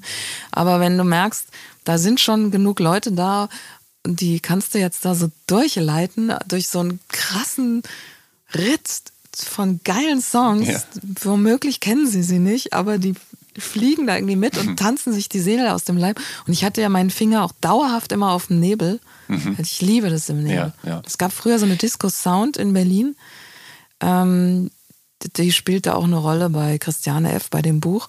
Und die hatten immer nur Nebel. Also wenn du da getanzt hast, hast du niemanden gesehen. Das- du warst ich- allein im Nebel. Ich finde aber, dass das ein ganz wichtiger Faktor ist, dass die Leute sich nicht zu sehr sehen, weil sie dann viel zu gehemmt sind. Wenn Ja. Nebel da ist und man sieht, nicht, sieht sich nicht so, dann tanzt man ausgelassener oder dann neigt man eher dazu zu tanzen. Genau, ich bin nämlich auch so ein Tänzer, ich, ich muss keinen in der Disco kennenlernen. Ich will einfach nur tanzen. Ja. Äh, ist natürlich, also da schleppst jetzt keinen scharfen Partner ab, wenn du so drauf bist. Also im Sound, das war halt nur Nebel. Aber das war so für mich immer das Tollste und deshalb, wenn ich da, wenn ich aufgelegt habe, da im Lido habe ich auch immer nur die Nebeltaste. Und dann Tool. Und wenn dann die Leute das so geil finden und mitgehen, ah, dann ist es schon, ist schon sehr befriedigend. Was ich ähm, ganz mich interessieren würde, ist, ob so die ähm, Radio 1 HörerInnen dann auch mal die Gelegenheit ergriffen haben, dir am Pool ordentlich einen zu erzählen, was ja eigentlich eine echte Scheißidee ist, das zu tun, weil du ja beschäftigt bist. Ach so. Aber ist das passiert, dass die Leute dann dachten, ah, da ist die Anja Kaspari aus dem Radio und so, jetzt kann ich ja mal Hallo sagen und dass ich großer Radio 1 Fan bin. Ja, aber ich meine, so ein Lied läuft ja schon ein paar Minuten. Also so Hm. Kurz kann man sich das schon mal erzählen lassen. Aber ich habe es eigentlich immer so gemacht, weil die meisten, die sich was wünschen, gehen, sie gingen immer zum Lichtmann, weil die ja denken, der Mann legt auf. Ich weiß nicht, warum sie dachten, warum diese Frau da, da auch rumhüpft. Aber die sind halt immer zu dem Mann gegangen. Ja.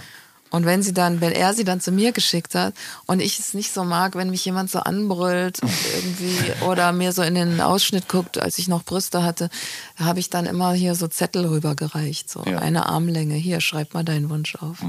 Lass mich in Ruhe. Aber wenn jemand nett dich anspricht, naja klar, dann hat man schon auch mal Zeit für einen kurzen Schnack.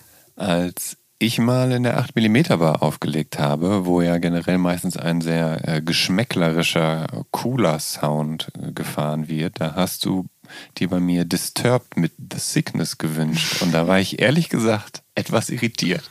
Ja, warum? Ist doch ein toller Song. Down with the sickness. Ah, da kann man richtig gut drauf tanzen. Magst du das nicht? Nein. Nee, tut mir leid. Also Da- ich gebe es zu, es ist der beste Ja. Song von Disturbed.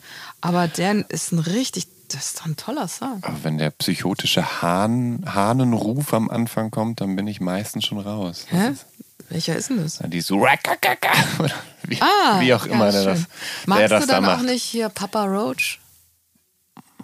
Nee, auch nicht. Nee. Naja. Man muss Also ja auch ich meine, ja, ich fand das, ich fand Last Resort auch mal, mal toll. Ich habe meiner Schwester sogar die CD zum Ach, Geburtstag gekauft. Aber nee, eigentlich nicht. Aber da kann man Ja. halt sehr gut so Ja. seinen Kopf schütteln. Ja, so. das stimmt. Ja, okay. Aber nicht in der 8mm Bar.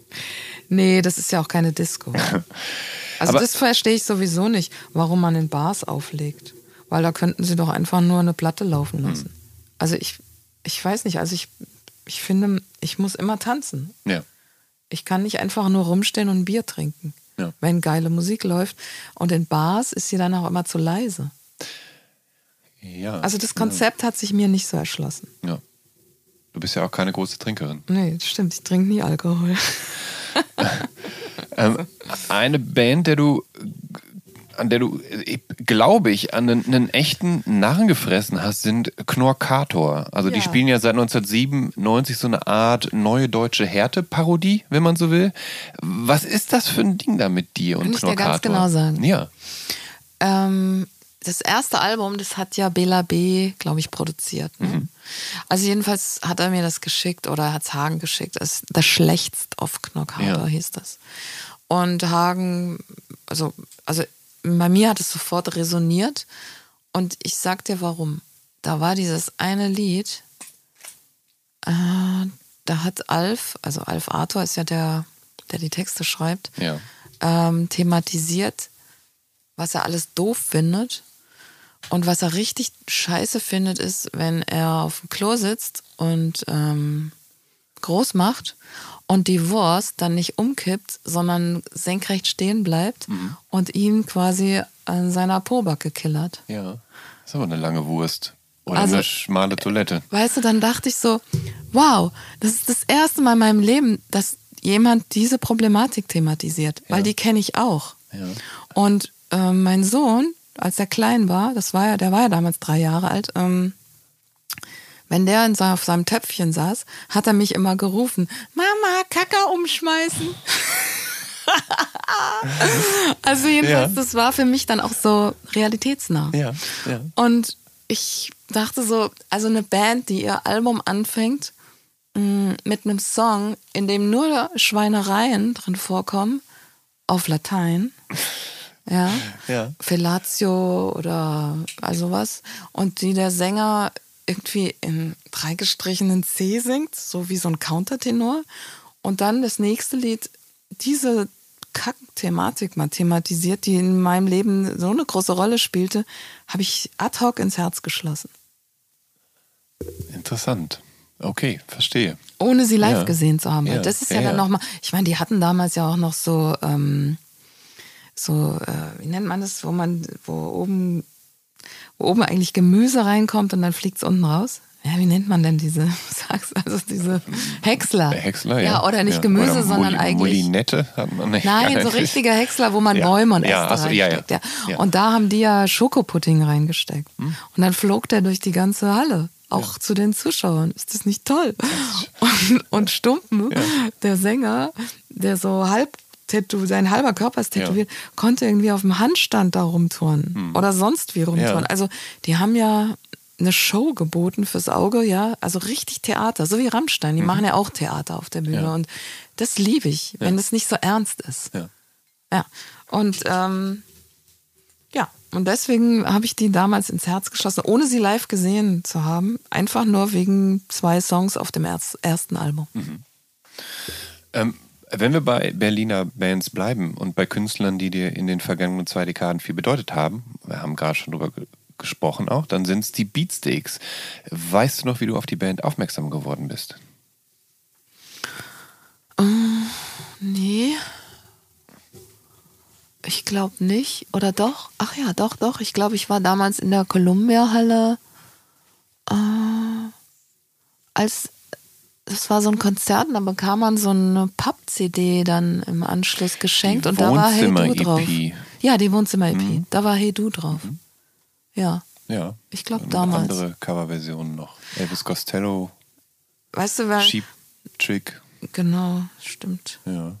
Ähm, ich glaube, es ist, also das verbindet zum Beispiel auch so Lieblingsbands von mir aus der Region wie Knockator oder die Beatsteaks oder Rammstein.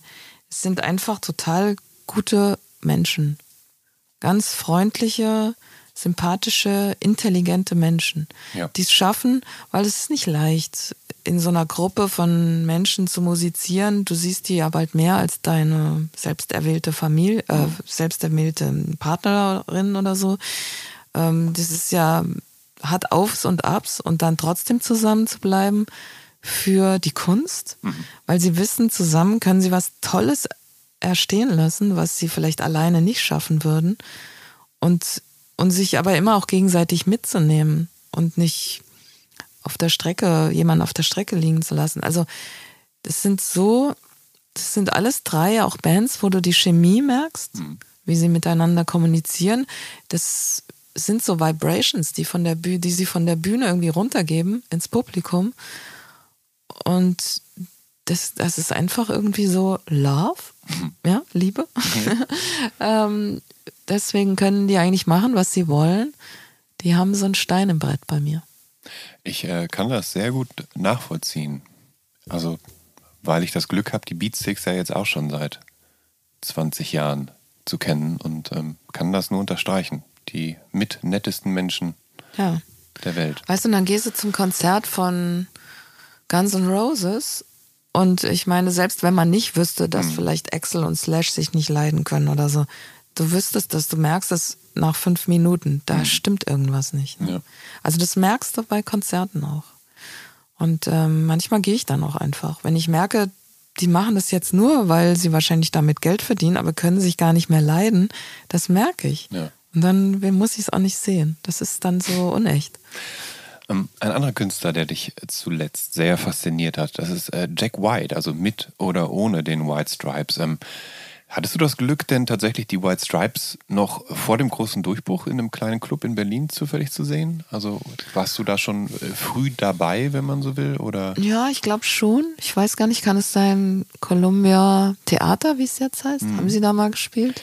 Es, es, es kann sein, ich weiß es nicht genau. Ich weiß, dass sie ähm, auf der White Blood Cells Tour auch im kleinen damals noch sehr kleinen FZW Ich war in ein Dortmund bisschen genervt, dass hier die meisten der männlichen Zuschauer sich immer so freuten über Mac Whites hüpfende Brüste. Ja. So ungefähr, weil es ist ja immer so, ja, ja, die spielt, die, wenn eine Frau am Schlagzeug sitzt, ja, die spielt nicht so gut Schlagzeug, aber sieht toll aus dabei. Hm. Also, das nervt schon. Ja. ja. Aber, also ich weiß nicht, ob ich da so früh mit drin war. Ich Ja. mag seine Solo-Sachen lieber als ähm, seine White Stripes-Sachen. Was, was würdest du denn, also was ist für Ah. dich das Besondere an Jack White? Der ist frei. Hm. Der macht, was er will. Hm. Der hat so was Kindliches in sich. Weißt du, der spielt. Hm. Mm, Der nimmt sich, glaube ich, auch nicht so ernst.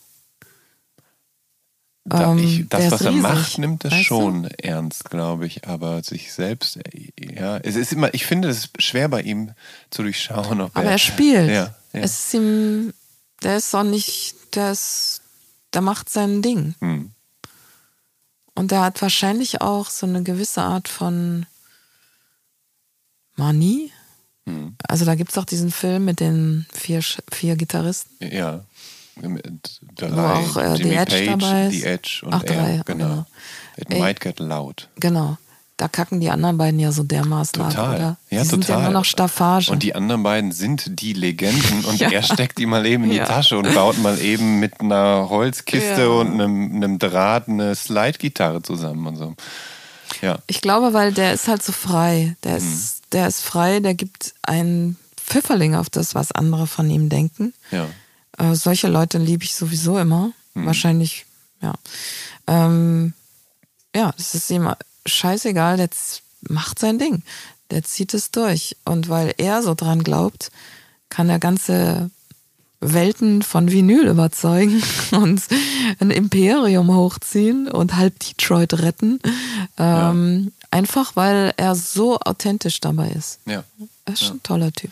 Und das durchaus nicht knappe Geld, was er mit Sicherheit verdient hat, vernünftig umsetzt in Projekte, die ihn interessieren, die ihn die er gefördert sehen will und alles mit wahnsinnig viel Geschmack und durchinszeniert bis ins kleinste Detail, was ja schon Ich glaube, immer der so ist war. so groß wie du. Ich habe den ja mal getroffen. der ist er ganz saß auf dem ja. Sofa und dann Ja. stand er auf und ich musste irgendwie so in den Himmel gucken. Ja, der ist äh, schon. Hätte also ich der, nicht gedacht. Ja, Ich, ich hätte ihn nicht als so groß erwartet. ja, der ist. Ja. Er ist auch ungefähr so breit wie du, Jan. Nee, nee, das glaube ich nicht. Das glaube ich nicht. Ich glaube, der ist breiter. Ähm, ich würde abschließend ganz gern nochmal so, so einen Schlenker zu Radio 1 machen. Ähm, 2004, da hast du als Musikchefin übernommen. Ähm, das ging zusammen Hand in Hand mit dem überraschenden Tod von Peter Ratzun, der vorher Musikchef war. Und als das Angebot kam, musstest du da lange drüber nachdenken oder Ja, hast ich du hab sofort mich beworben. Du hast dich beworben. Ach, so. Das heißt, man ist nicht an dich herangetreten nach dem Motto, Anja, du bist so für die viele Jahre bei uns, du Nee. mach das. Ich habe gedacht, also ich hatte schon vorher manchmal das Gefühl als Moderatorin, dass, dass, dass man die Musik ein bisschen stärken müsste. Ja, also so, dass ähm, und ich habe auch dann öfter auch mal so mich ausgetauscht mit Peter oder ich habe auch mal Mails geschickt, gesagt, hey, keiner sagt mehr was zu den Songs. Es klingt ja wie Inforadio mit Musik dazwischen, aber wo, warum sagt keiner was? Also man muss doch was erfahren dazu. Ne? Ja. Also ich habe mich immer so inhaltlich äh, auch war ja so mit involviert. Ja. Also für mich war das dann irgendwie so fast normal und logisch, dass ich jetzt dann ähm, das umsetzen kann. Aber es hat sich ja halb Deutschland auf die Stelle beworben, weil für die Hörer vielleicht, die das nicht wissen, Radio 1 mh, ist halt schon nicht Mainstream-Radio mäßig. Wir sind anders. Wir wenn ein Song in den Charts ist und der ist toll, dann spielen wir den auch. Aber wir gucken nicht, spielen in die anderen oder ist, ist, da, ist der erfolgreich? Also lieben die Massen das Lied, dann spielen wir es auch, sondern wir haben auch eher so das Gefühl, den Auftrag, wir wollen Indie-Rock oder Indie-Pop oder Folk irgendwie vorstellen. Es gibt so viel tolle neue Musik, die ja. gar nicht stattfindet.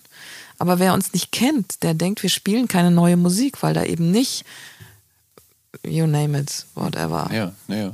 Läuft. Ich, also ich bin ja Radio 1 Hörer und ich bin mir ja dessen bewusst, dass bei euch Musik äh, die Distinktionsgrundlage letztendlich mhm. ist. Ähm, also abgesehen davon, dass sie natürlich tolles Infotainment bietet, aber die Musik steht, ich glaube, für die meisten Radio 1-Hörer ja wahrscheinlich im Mittelpunkt. Deshalb hört man euch ja. Und es gibt natürlich die Catchphrase nur für Erwachsene, mit der ihr euch ja so ein bisschen vom Jugendsender Fritz emanzipiert habt. Aber es gibt ja natürlich noch eine andere Catchphrase, nämlich eins mit guter Musik. Und ähm, damit wird so ein bisschen so dieses... Äh, diese heterogene, aber mit Bedacht kuratierte Musikauswahl dann ja ähm, betont. Ähm, ist das nicht haarsträubend kompliziert, da oben an der Spitze der Pyramide zu sitzen und dann diese, diese Redaktion aus im Zweifel ExpertInnen um sich zu haben, die man dann dirigieren muss, aber letztendlich bist du da die Chefin? Ähm, naja, ich meine, ich bin ja quasi groß geworden, ne, mit Radio 1. Also irgendwie bin ich so Teil der DNA. Das heißt, du bist aus der Mitte hervor. Ja, genau, dann ist es nicht so, ja. ich bin nicht irgendwie so von woanders gekommen ja. und oben drauf gepfropft worden. Ja. Deswegen ist es, glaube ich, für mich jetzt, also das ist so, fühlt sich nicht fremd an. Ähm, natürlich können, kann nicht jeder immer, also wir können nicht 100 Jahre diskutieren. Und wir können auch nicht immer sagen, okay, drei finden es gut, zwei finden es schlecht, also machen wir es. Hm. Weil manchmal Mm, ja, brauchst dann oder wenn es, ja, dann muss halt jemand mal entscheiden. Das kann ich auch, mache ich, es macht mir auch kein Problem, Entscheidungen zu treffen. Ähm, aber du hast recht, es gibt halt keine richtigen Kriterien. Was ist jetzt die gute Musik und was ist jetzt für Radio 1? Ja. Warum spielen wir das und nicht das andere? Ja, das ist ja alles Gefühlssache. Ja, also das ist natürlich heutzutage erschreckend, wenn du das deinem Programmchef oder sonst wie sagst, es ist mhm. alles nur im Bauch. Ja. Wir wissen, wie wir klingen wollen, ja. aber ich meine, groß erklären kann man es nicht. Ja. Wir, wir, machen ja auch keine Call-outs und so, weil das würde auch gar nichts bringen, wenn wir jetzt Call-outs machen und Menschen fragen, wie finden sie diesen neuen Song von King Gizzard und Wizard Lizard? Mhm. Also ich meine, was sagen die dann? Was ist denn das für eine Scheiße oder so? Aber unsere Hörer mögen das. Ja. Äh, ja, deswegen macht sowas auch keinen Sinn. Also muss man einfach darauf vertrauen. Und ich meine, ja, also es sind ja dieselben Leute, die es machen seit 97 ähm, und die haben es irgendwie so im Urin. Das bedeutet aber auch, wenn das also sind das durchweg dieselben Leute seit ja. 97, weil es müssen doch auch mal jüngere Semester nachkommen. Also oder? die, die jetzt die Musik planen, ja. ich. Also ja. die Musik im Tagesprogramm. Ja. Ähm, ja, also da ist eine Frau noch dazugekommen. Mhm. Aber ansonsten sind es schon dieselben Menschen immer noch. Und natürlich gibt es Fluktuationen in den Musikspecials. Ja. Aber die können ja sowieso machen, was ja. sie wollen. Ne? Also, aber im Tagesprogramm ist es jetzt nicht so, dass jeder Moderator mit dem Köfferchen kommt und seine Lieblingsmusik auflegt. Weil nee, das eben, genau. Das genau. passiert genau. ja nicht mehr. Ja, genau. also, weil viele Moderatoren sind vielleicht auch gar nicht, sind eher so, bei uns ist ja das Wort total wichtig und die mhm. Hörer schalten, glaube ich, auch zu großen Teilen ein, um informiert zu werden könnten es dann aber nicht ertragen, wenn sie schreckliche Musik aus den Popcharts hören müssten. Also die finden es auch toll, dass sie ja. dann andere Musik hören. Mhm. Aber deswegen ist die Musik von uns am Tag geplant. Genau. Und, und ab 21 Uhr, glaube ich, beginnen die AutorInnen. Genau, immer zwei pro Abend. Mhm. Genau. Ähm, ist das dann so, dass du dann auch pausenlos eigentlich Songs und Alben hören musst, um äh, herauszufiltern, was so davon seinen Weg ins Programm finden kann? Ja, und deswegen höre ich nie Podcasts. Hm. Ich habe wirklich in meinem Leben noch keinen Podcast gehört. Es tut mir jetzt wirklich wahnsinnig leid. Da Jan. sind wir auf der gleichen Seite tatsächlich. Ja, aber ja. du machst doch einen. Tja, aber man muss, man kann ja einen machen, ohne andere zu hören. ja, weil wenn ich mal Zeit habe, dann höre ich doch Musik. Ja, ja, ne? Ja. Ich, ich kann das nachvollziehen. Ich, ähm, also allein, Ich gucke noch nicht mal die Tagesschau. allein, dass die Zeit fehlt, um Podcasts zu hören, weil man sich durch Musik arbeiten muss. Ähm, ihr habt, ich glaube, so wöchentliche Abhörsessions. Kann Mhm. das sein, dass da so, da debattiert ihr in der Redaktion, ähm, was so an neuen Songs vorliegt? Genau, es gibt natürlich eine Vorauswahl, weil Ja. es kommen ja pro Woche wahrscheinlich tausend Songs raus. Also jeder schlägt mindestens fünf neue Songs vor. Mhm. Aber manchmal hat man noch zehn, die man gut findet. Also jeder Ja. hat die dann aber auch schon vorgehört. Ne? Ja. Und dann im, im, so im Mittelmaß hören wir so 50, 60 Lieder dann ab.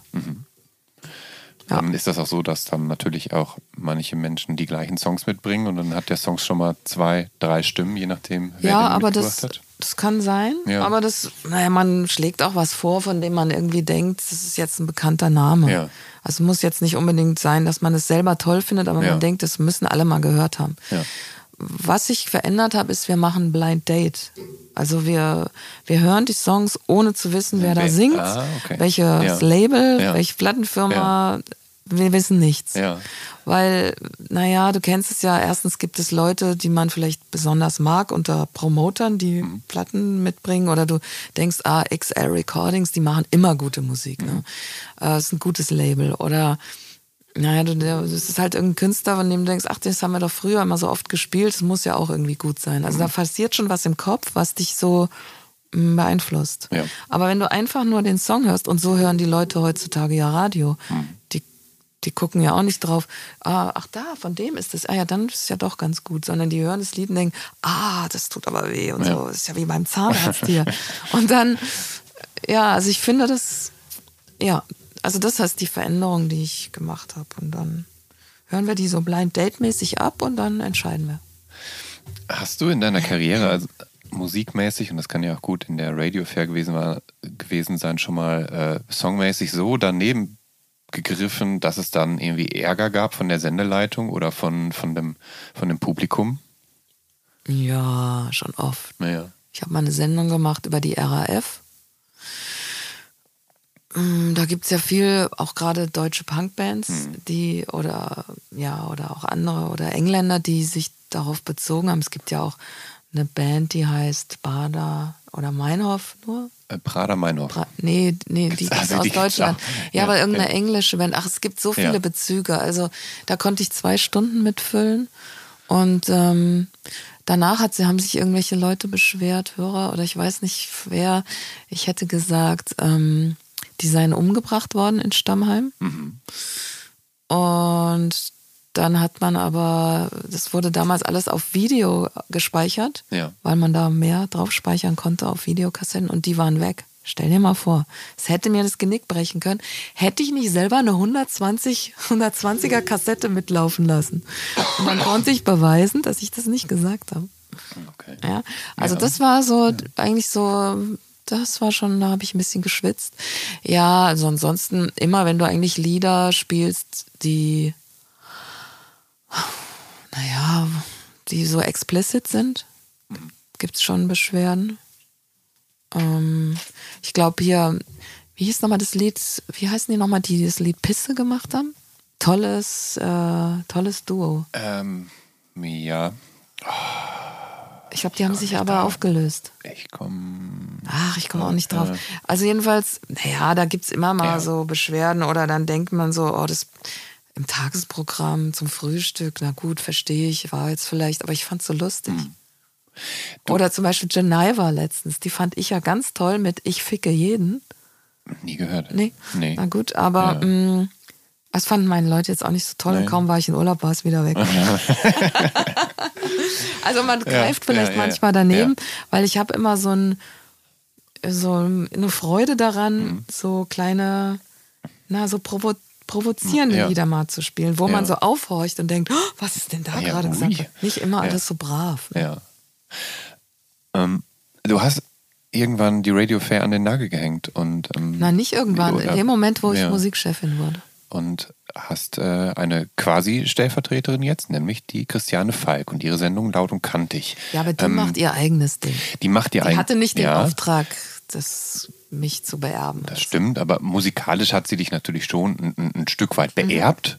Mhm. Ähm, fiel es dir leicht oder war das eine konsequente, vernünftige Entscheidung, das Feld zu räumen? Oder vermisst du das so ein bisschen und würdest eigentlich ganz gerne auch mal wieder so eine also, Radio-Fair machen? Nö, ich meine, ein neuer Abschnitt begann in meinem Leben und ich finde es eigentlich nicht toll, wenn der Chef sich so die Sahnestückchen rauspickt hm. ne? und immer so irgendwie als der Tollste gilt oder der kriegt dann die Angebote und zu dem dürfen die ganzen Stars. Ja. Ich will ja meine Leute glänzen lassen. Ja. Also war das für mich irgendwie konsequent, die eine Sache ganz zu lassen und mich voll auf die andere Sache zu konzentrieren. Aber als DJ im Radio oder eben auch im Club hat man ja dann manchmal ja auch einen ausgeprägten Missionierungseifer und will die Leute wissen lassen, was man Tolles mhm. kennt und was man gerade geil findet. Ist das äh, zur Ruhe gekommen bei dir oder kannst du sagen, ach, das kann ich ja dann letztendlich auch irgendwie im Tagesprogramm unterbringen? Mhm. Ich glaube, ich habe das nicht. Ich habe, ich hab, brauche keine 20 Minutes of Fame. Mhm. Ich hatte die Zeit und Nö, ist, also ich vermisse das auch gar nicht. Wirklich nicht. Hm. Ich meine, manchmal moderiere ich ja noch. Also zum Beispiel bei den Sommersonntagen. Genau, darauf zum Beispiel wollte ich am 7. nämlich. August, wenn wir die 100 besten Heavy Metal Songs aller Zeiten Darfst du doch jetzt sicher noch gar nicht verraten, oder? doch, bei dir mache ich es jetzt schon. Aber ähm, also genau, das wollte ich nämlich sagen, wo man dich dann immer wieder regelmäßig noch hören kann, sind diese Sommersonntage von Radio 1. Und ähm, an denen sendet ihr von 10 bis 18 Uhr. Und ich meine, an sieben Sonntagen im Sommer eine die ganzen Song lang. Top 100 zu einem bestimmten Thema. Das können Songs mit Tieren sein, Songs mit Farben, Songs mit Frauennamen, Songs über Drogen, die besten Songs der 60er und 70er oder 80er oder 90er, die besten Punk-Songs etc. Und die Top 100 wird dann äh, von einer riesigen Jury aus JournalistInnen und PromoterInnen und RadiomitarbeiterInnen und MusikerInnen erstellt. Und wenn ich mich nicht irre, haben sich diese Sonntage als echte äh, Erfolge erwiesen, oder? Also sind so, so die, super erfolgreich. Ja. Mhm. Ähm, wie, wie kamt ihr auf die Idee, diese Sommersonntage einzuführen? Naja, dass Listen gut funktionieren, das ist mir schon ziemlich früh aufgefallen bei den britischen Musikmagazinen wie Q oder, oder so, ne? dem Visions Musikmagazin. Oder dem Visions, genau. ja. Also Listen ja. liebt man ja auch ja. selber. Das muss man ja nur bei sich selbst überprüfen, ne? dass man immer gleich guckt, ah, was sind die Top Ten und habe ich davon auch Platten und so, was spinnen die? Das ist nicht dabei und so. Also das ja, und dann kann man halt Listen auch ins Radio übertragen. Aber Radio 1 ist ja ein Radio, da kann man nicht irgendwie das Larifari machen. Ne? Mhm. Also es wäre absolut unglaubwürdig gewesen, wenn wir sagen, so, das sind jetzt die 100 besten Heavy Metal Songs aller Zeiten. Ja. So wie es zum Beispiel das Q-Magazin oder so macht. Ja. Weil, hallo, wer sagt denn das? Ja, mhm. da kommt mir gleich so der Hals so, kriege ich ja gleich so einen Anfall. So, wer sind die, die das so behaupten? Ne? Also, was, was glauben sie? Deswegen dachte ich so, nee, also das können wir nicht selber äh, ja. bestimmen. Wir brauchen Leute, wo wir uns dahinter verstecken. Wir sagen, mhm. sorry, wir haben ja die 100 besten Musikjournalisten ja. und Musiker Deutschlands ja. gefragt. Kann ich ja nichts für, wenn David Bowie nicht auf Platz 1 ist. Sorry. Ähm, ja, und das ist halt auch toll. Also dann war ja die Idee, wenn wir dann schon diese ganzen Promis haben, mhm. äh, sind ja auch viele Musiker mal dabei, dann wollen wir eigentlich auch wissen, was haben die genau gewotet. Ne? Ja. Weil jeder gibt quasi seine zehn Lieblingslieder ab, daraus errechnen wir dann die Top 100. Ähm, und dann ist das ja auch im Internet zu sehen. Genau, also jeweils ein Konterfei und dann kann man genau sehen, was hat denn der Jan Schwarz, was hat denn der Jan Schwarzkamp da ja, gewählt? Ja. Also Oder der Bela B. Keine Frau in den Top Ten? Wie kann das denn sein? Ja, naja, und das ist, glaube ich, so die Kombination, die es so ja. erfolgreich macht. Erstens hörst du es gerne, ja. aber dann hörst du ja auch noch die Kritiker oder Musiker selber. Wir, wir interviewen die ja, hörst du dann noch als O-Ton und die müssen begründen, warum sie irgendwas gut fanden. Dies ist die Kombination aus diesen ganzen Fragmenten, die es so mhm. spannend macht. Mhm. Eine abschließende Frage noch. Du hast als, als Kind hast du äh, mal Blockflöte auch gespielt, du hast dann auch Klavier gespielt. Aber neuerlich hast du angefangen, Jagdhorn zu üben, weil du Jägerin bist. Seit wann und warum bist du Jägerin? Und ist es da denn dann Pflicht, das Jagdhorn zu beherrschen? Ähm, Also du hast es ja schon angesagt. Also innerhalb von einem Jahr habe ich Brustkrebs bekommen, hat Hagen einen Hirntumor bekommen und dann war er tot nach fünf Monaten. Das ist alles innerhalb von zwölf Monaten mhm. passiert. Und ähm, es war für mich echt krass, also für meine Kinder auch, mhm. klar. Und ich habe das alles so, ich habe ein Buch darüber geschrieben, hast du ja auch schon gesagt, mhm. und habe ähm, hab auch jedes Kapitel in dem Buch ähm, nach einem Song benannt. Also es ist eigentlich auch irgendwie ein bisschen wie ein Musikbuch. Und es ist auch ein Liebesbuch. Auf jeden Fall war das Buch ziemlich erfolgreich. Es war auch ein Bestseller und hat mich irgendwie zu einer Autorin gemacht und hat mich irgendwie, hat mir so einen neuen Kosmos eröffnet, dass in mir auch andere Dinge sind. Ja. Also ich, dass ich irgendwie jetzt auch ein anderer Mensch bin. Ich habe keine Brüste mehr, ich habe keinen Mann mehr, ähm, ich bin jetzt Schriftstellerin und dann kann ich vielleicht auch noch andere Sachen machen. Mhm. Also, und dann habe ich einen Jagdschein gemacht, aber, weil ich ein neuer Mensch bin. Ja.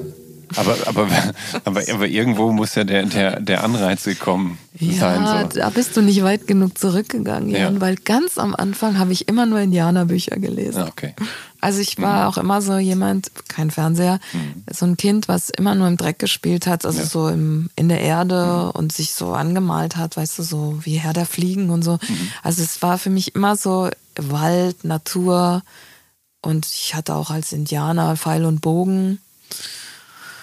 Naja, nur mit Pfeil und Bogen darf man in Deutschland nicht jagen, also musste ich lernen zu schießen. Und der, und das Jagdhorn, um darauf zurückzukommen, so, das, das gehört auf jeden Fall, das gehört dazu. Das muss man nicht muss, können, ja. aber das ist natürlich eine tolle Tradition. Ja. Und es ist so schwer. Wird das Jagdhorn denn dann genutzt, um zum Halali zu blasen? Ja, das, oder, ja, genau, oder um zum Beispiel. Also bei so Gemeinschaftsjagden, mhm. Drückjagden, Treibjagden, da, wenn da Bläser dabei sind, ist es schon toll, wenn da mehrere so zusammen blasen können. Mhm. Ähm, ich habe immer eins im Auto liegen und wenn ich dann an der Ampel stehe oder ein bisschen so im Stau, ja. dann übe ich immer. Ja, im Auto Jagdhorn.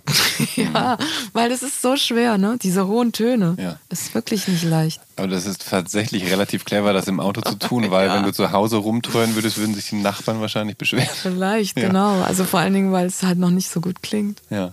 Mhm. Liebe Anja. Eine Frage ja. an dich. In Was? welchem Rocksong ist ein Jagdhorn? You can't always get what you want von den Rolling Stones. Wirklich?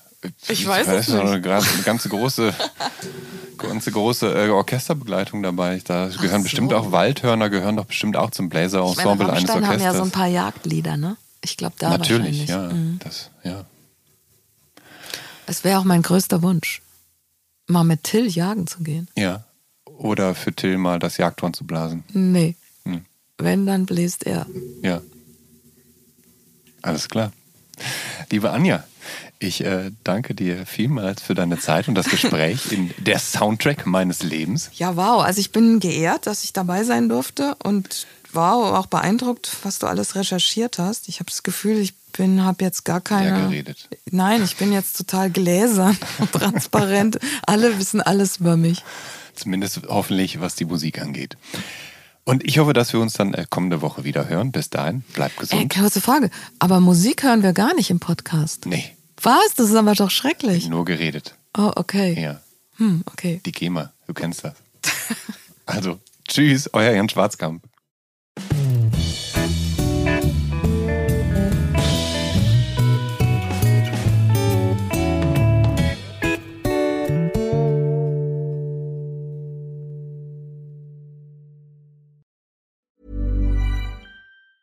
Planning for your next trip?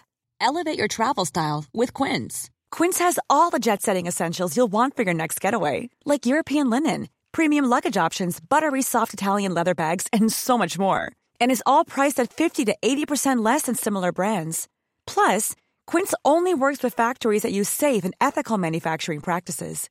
Pack your bags with high-quality essentials you'll be wearing for vacations to come with Quince. Go to quince.com/pack for free shipping and 365-day returns.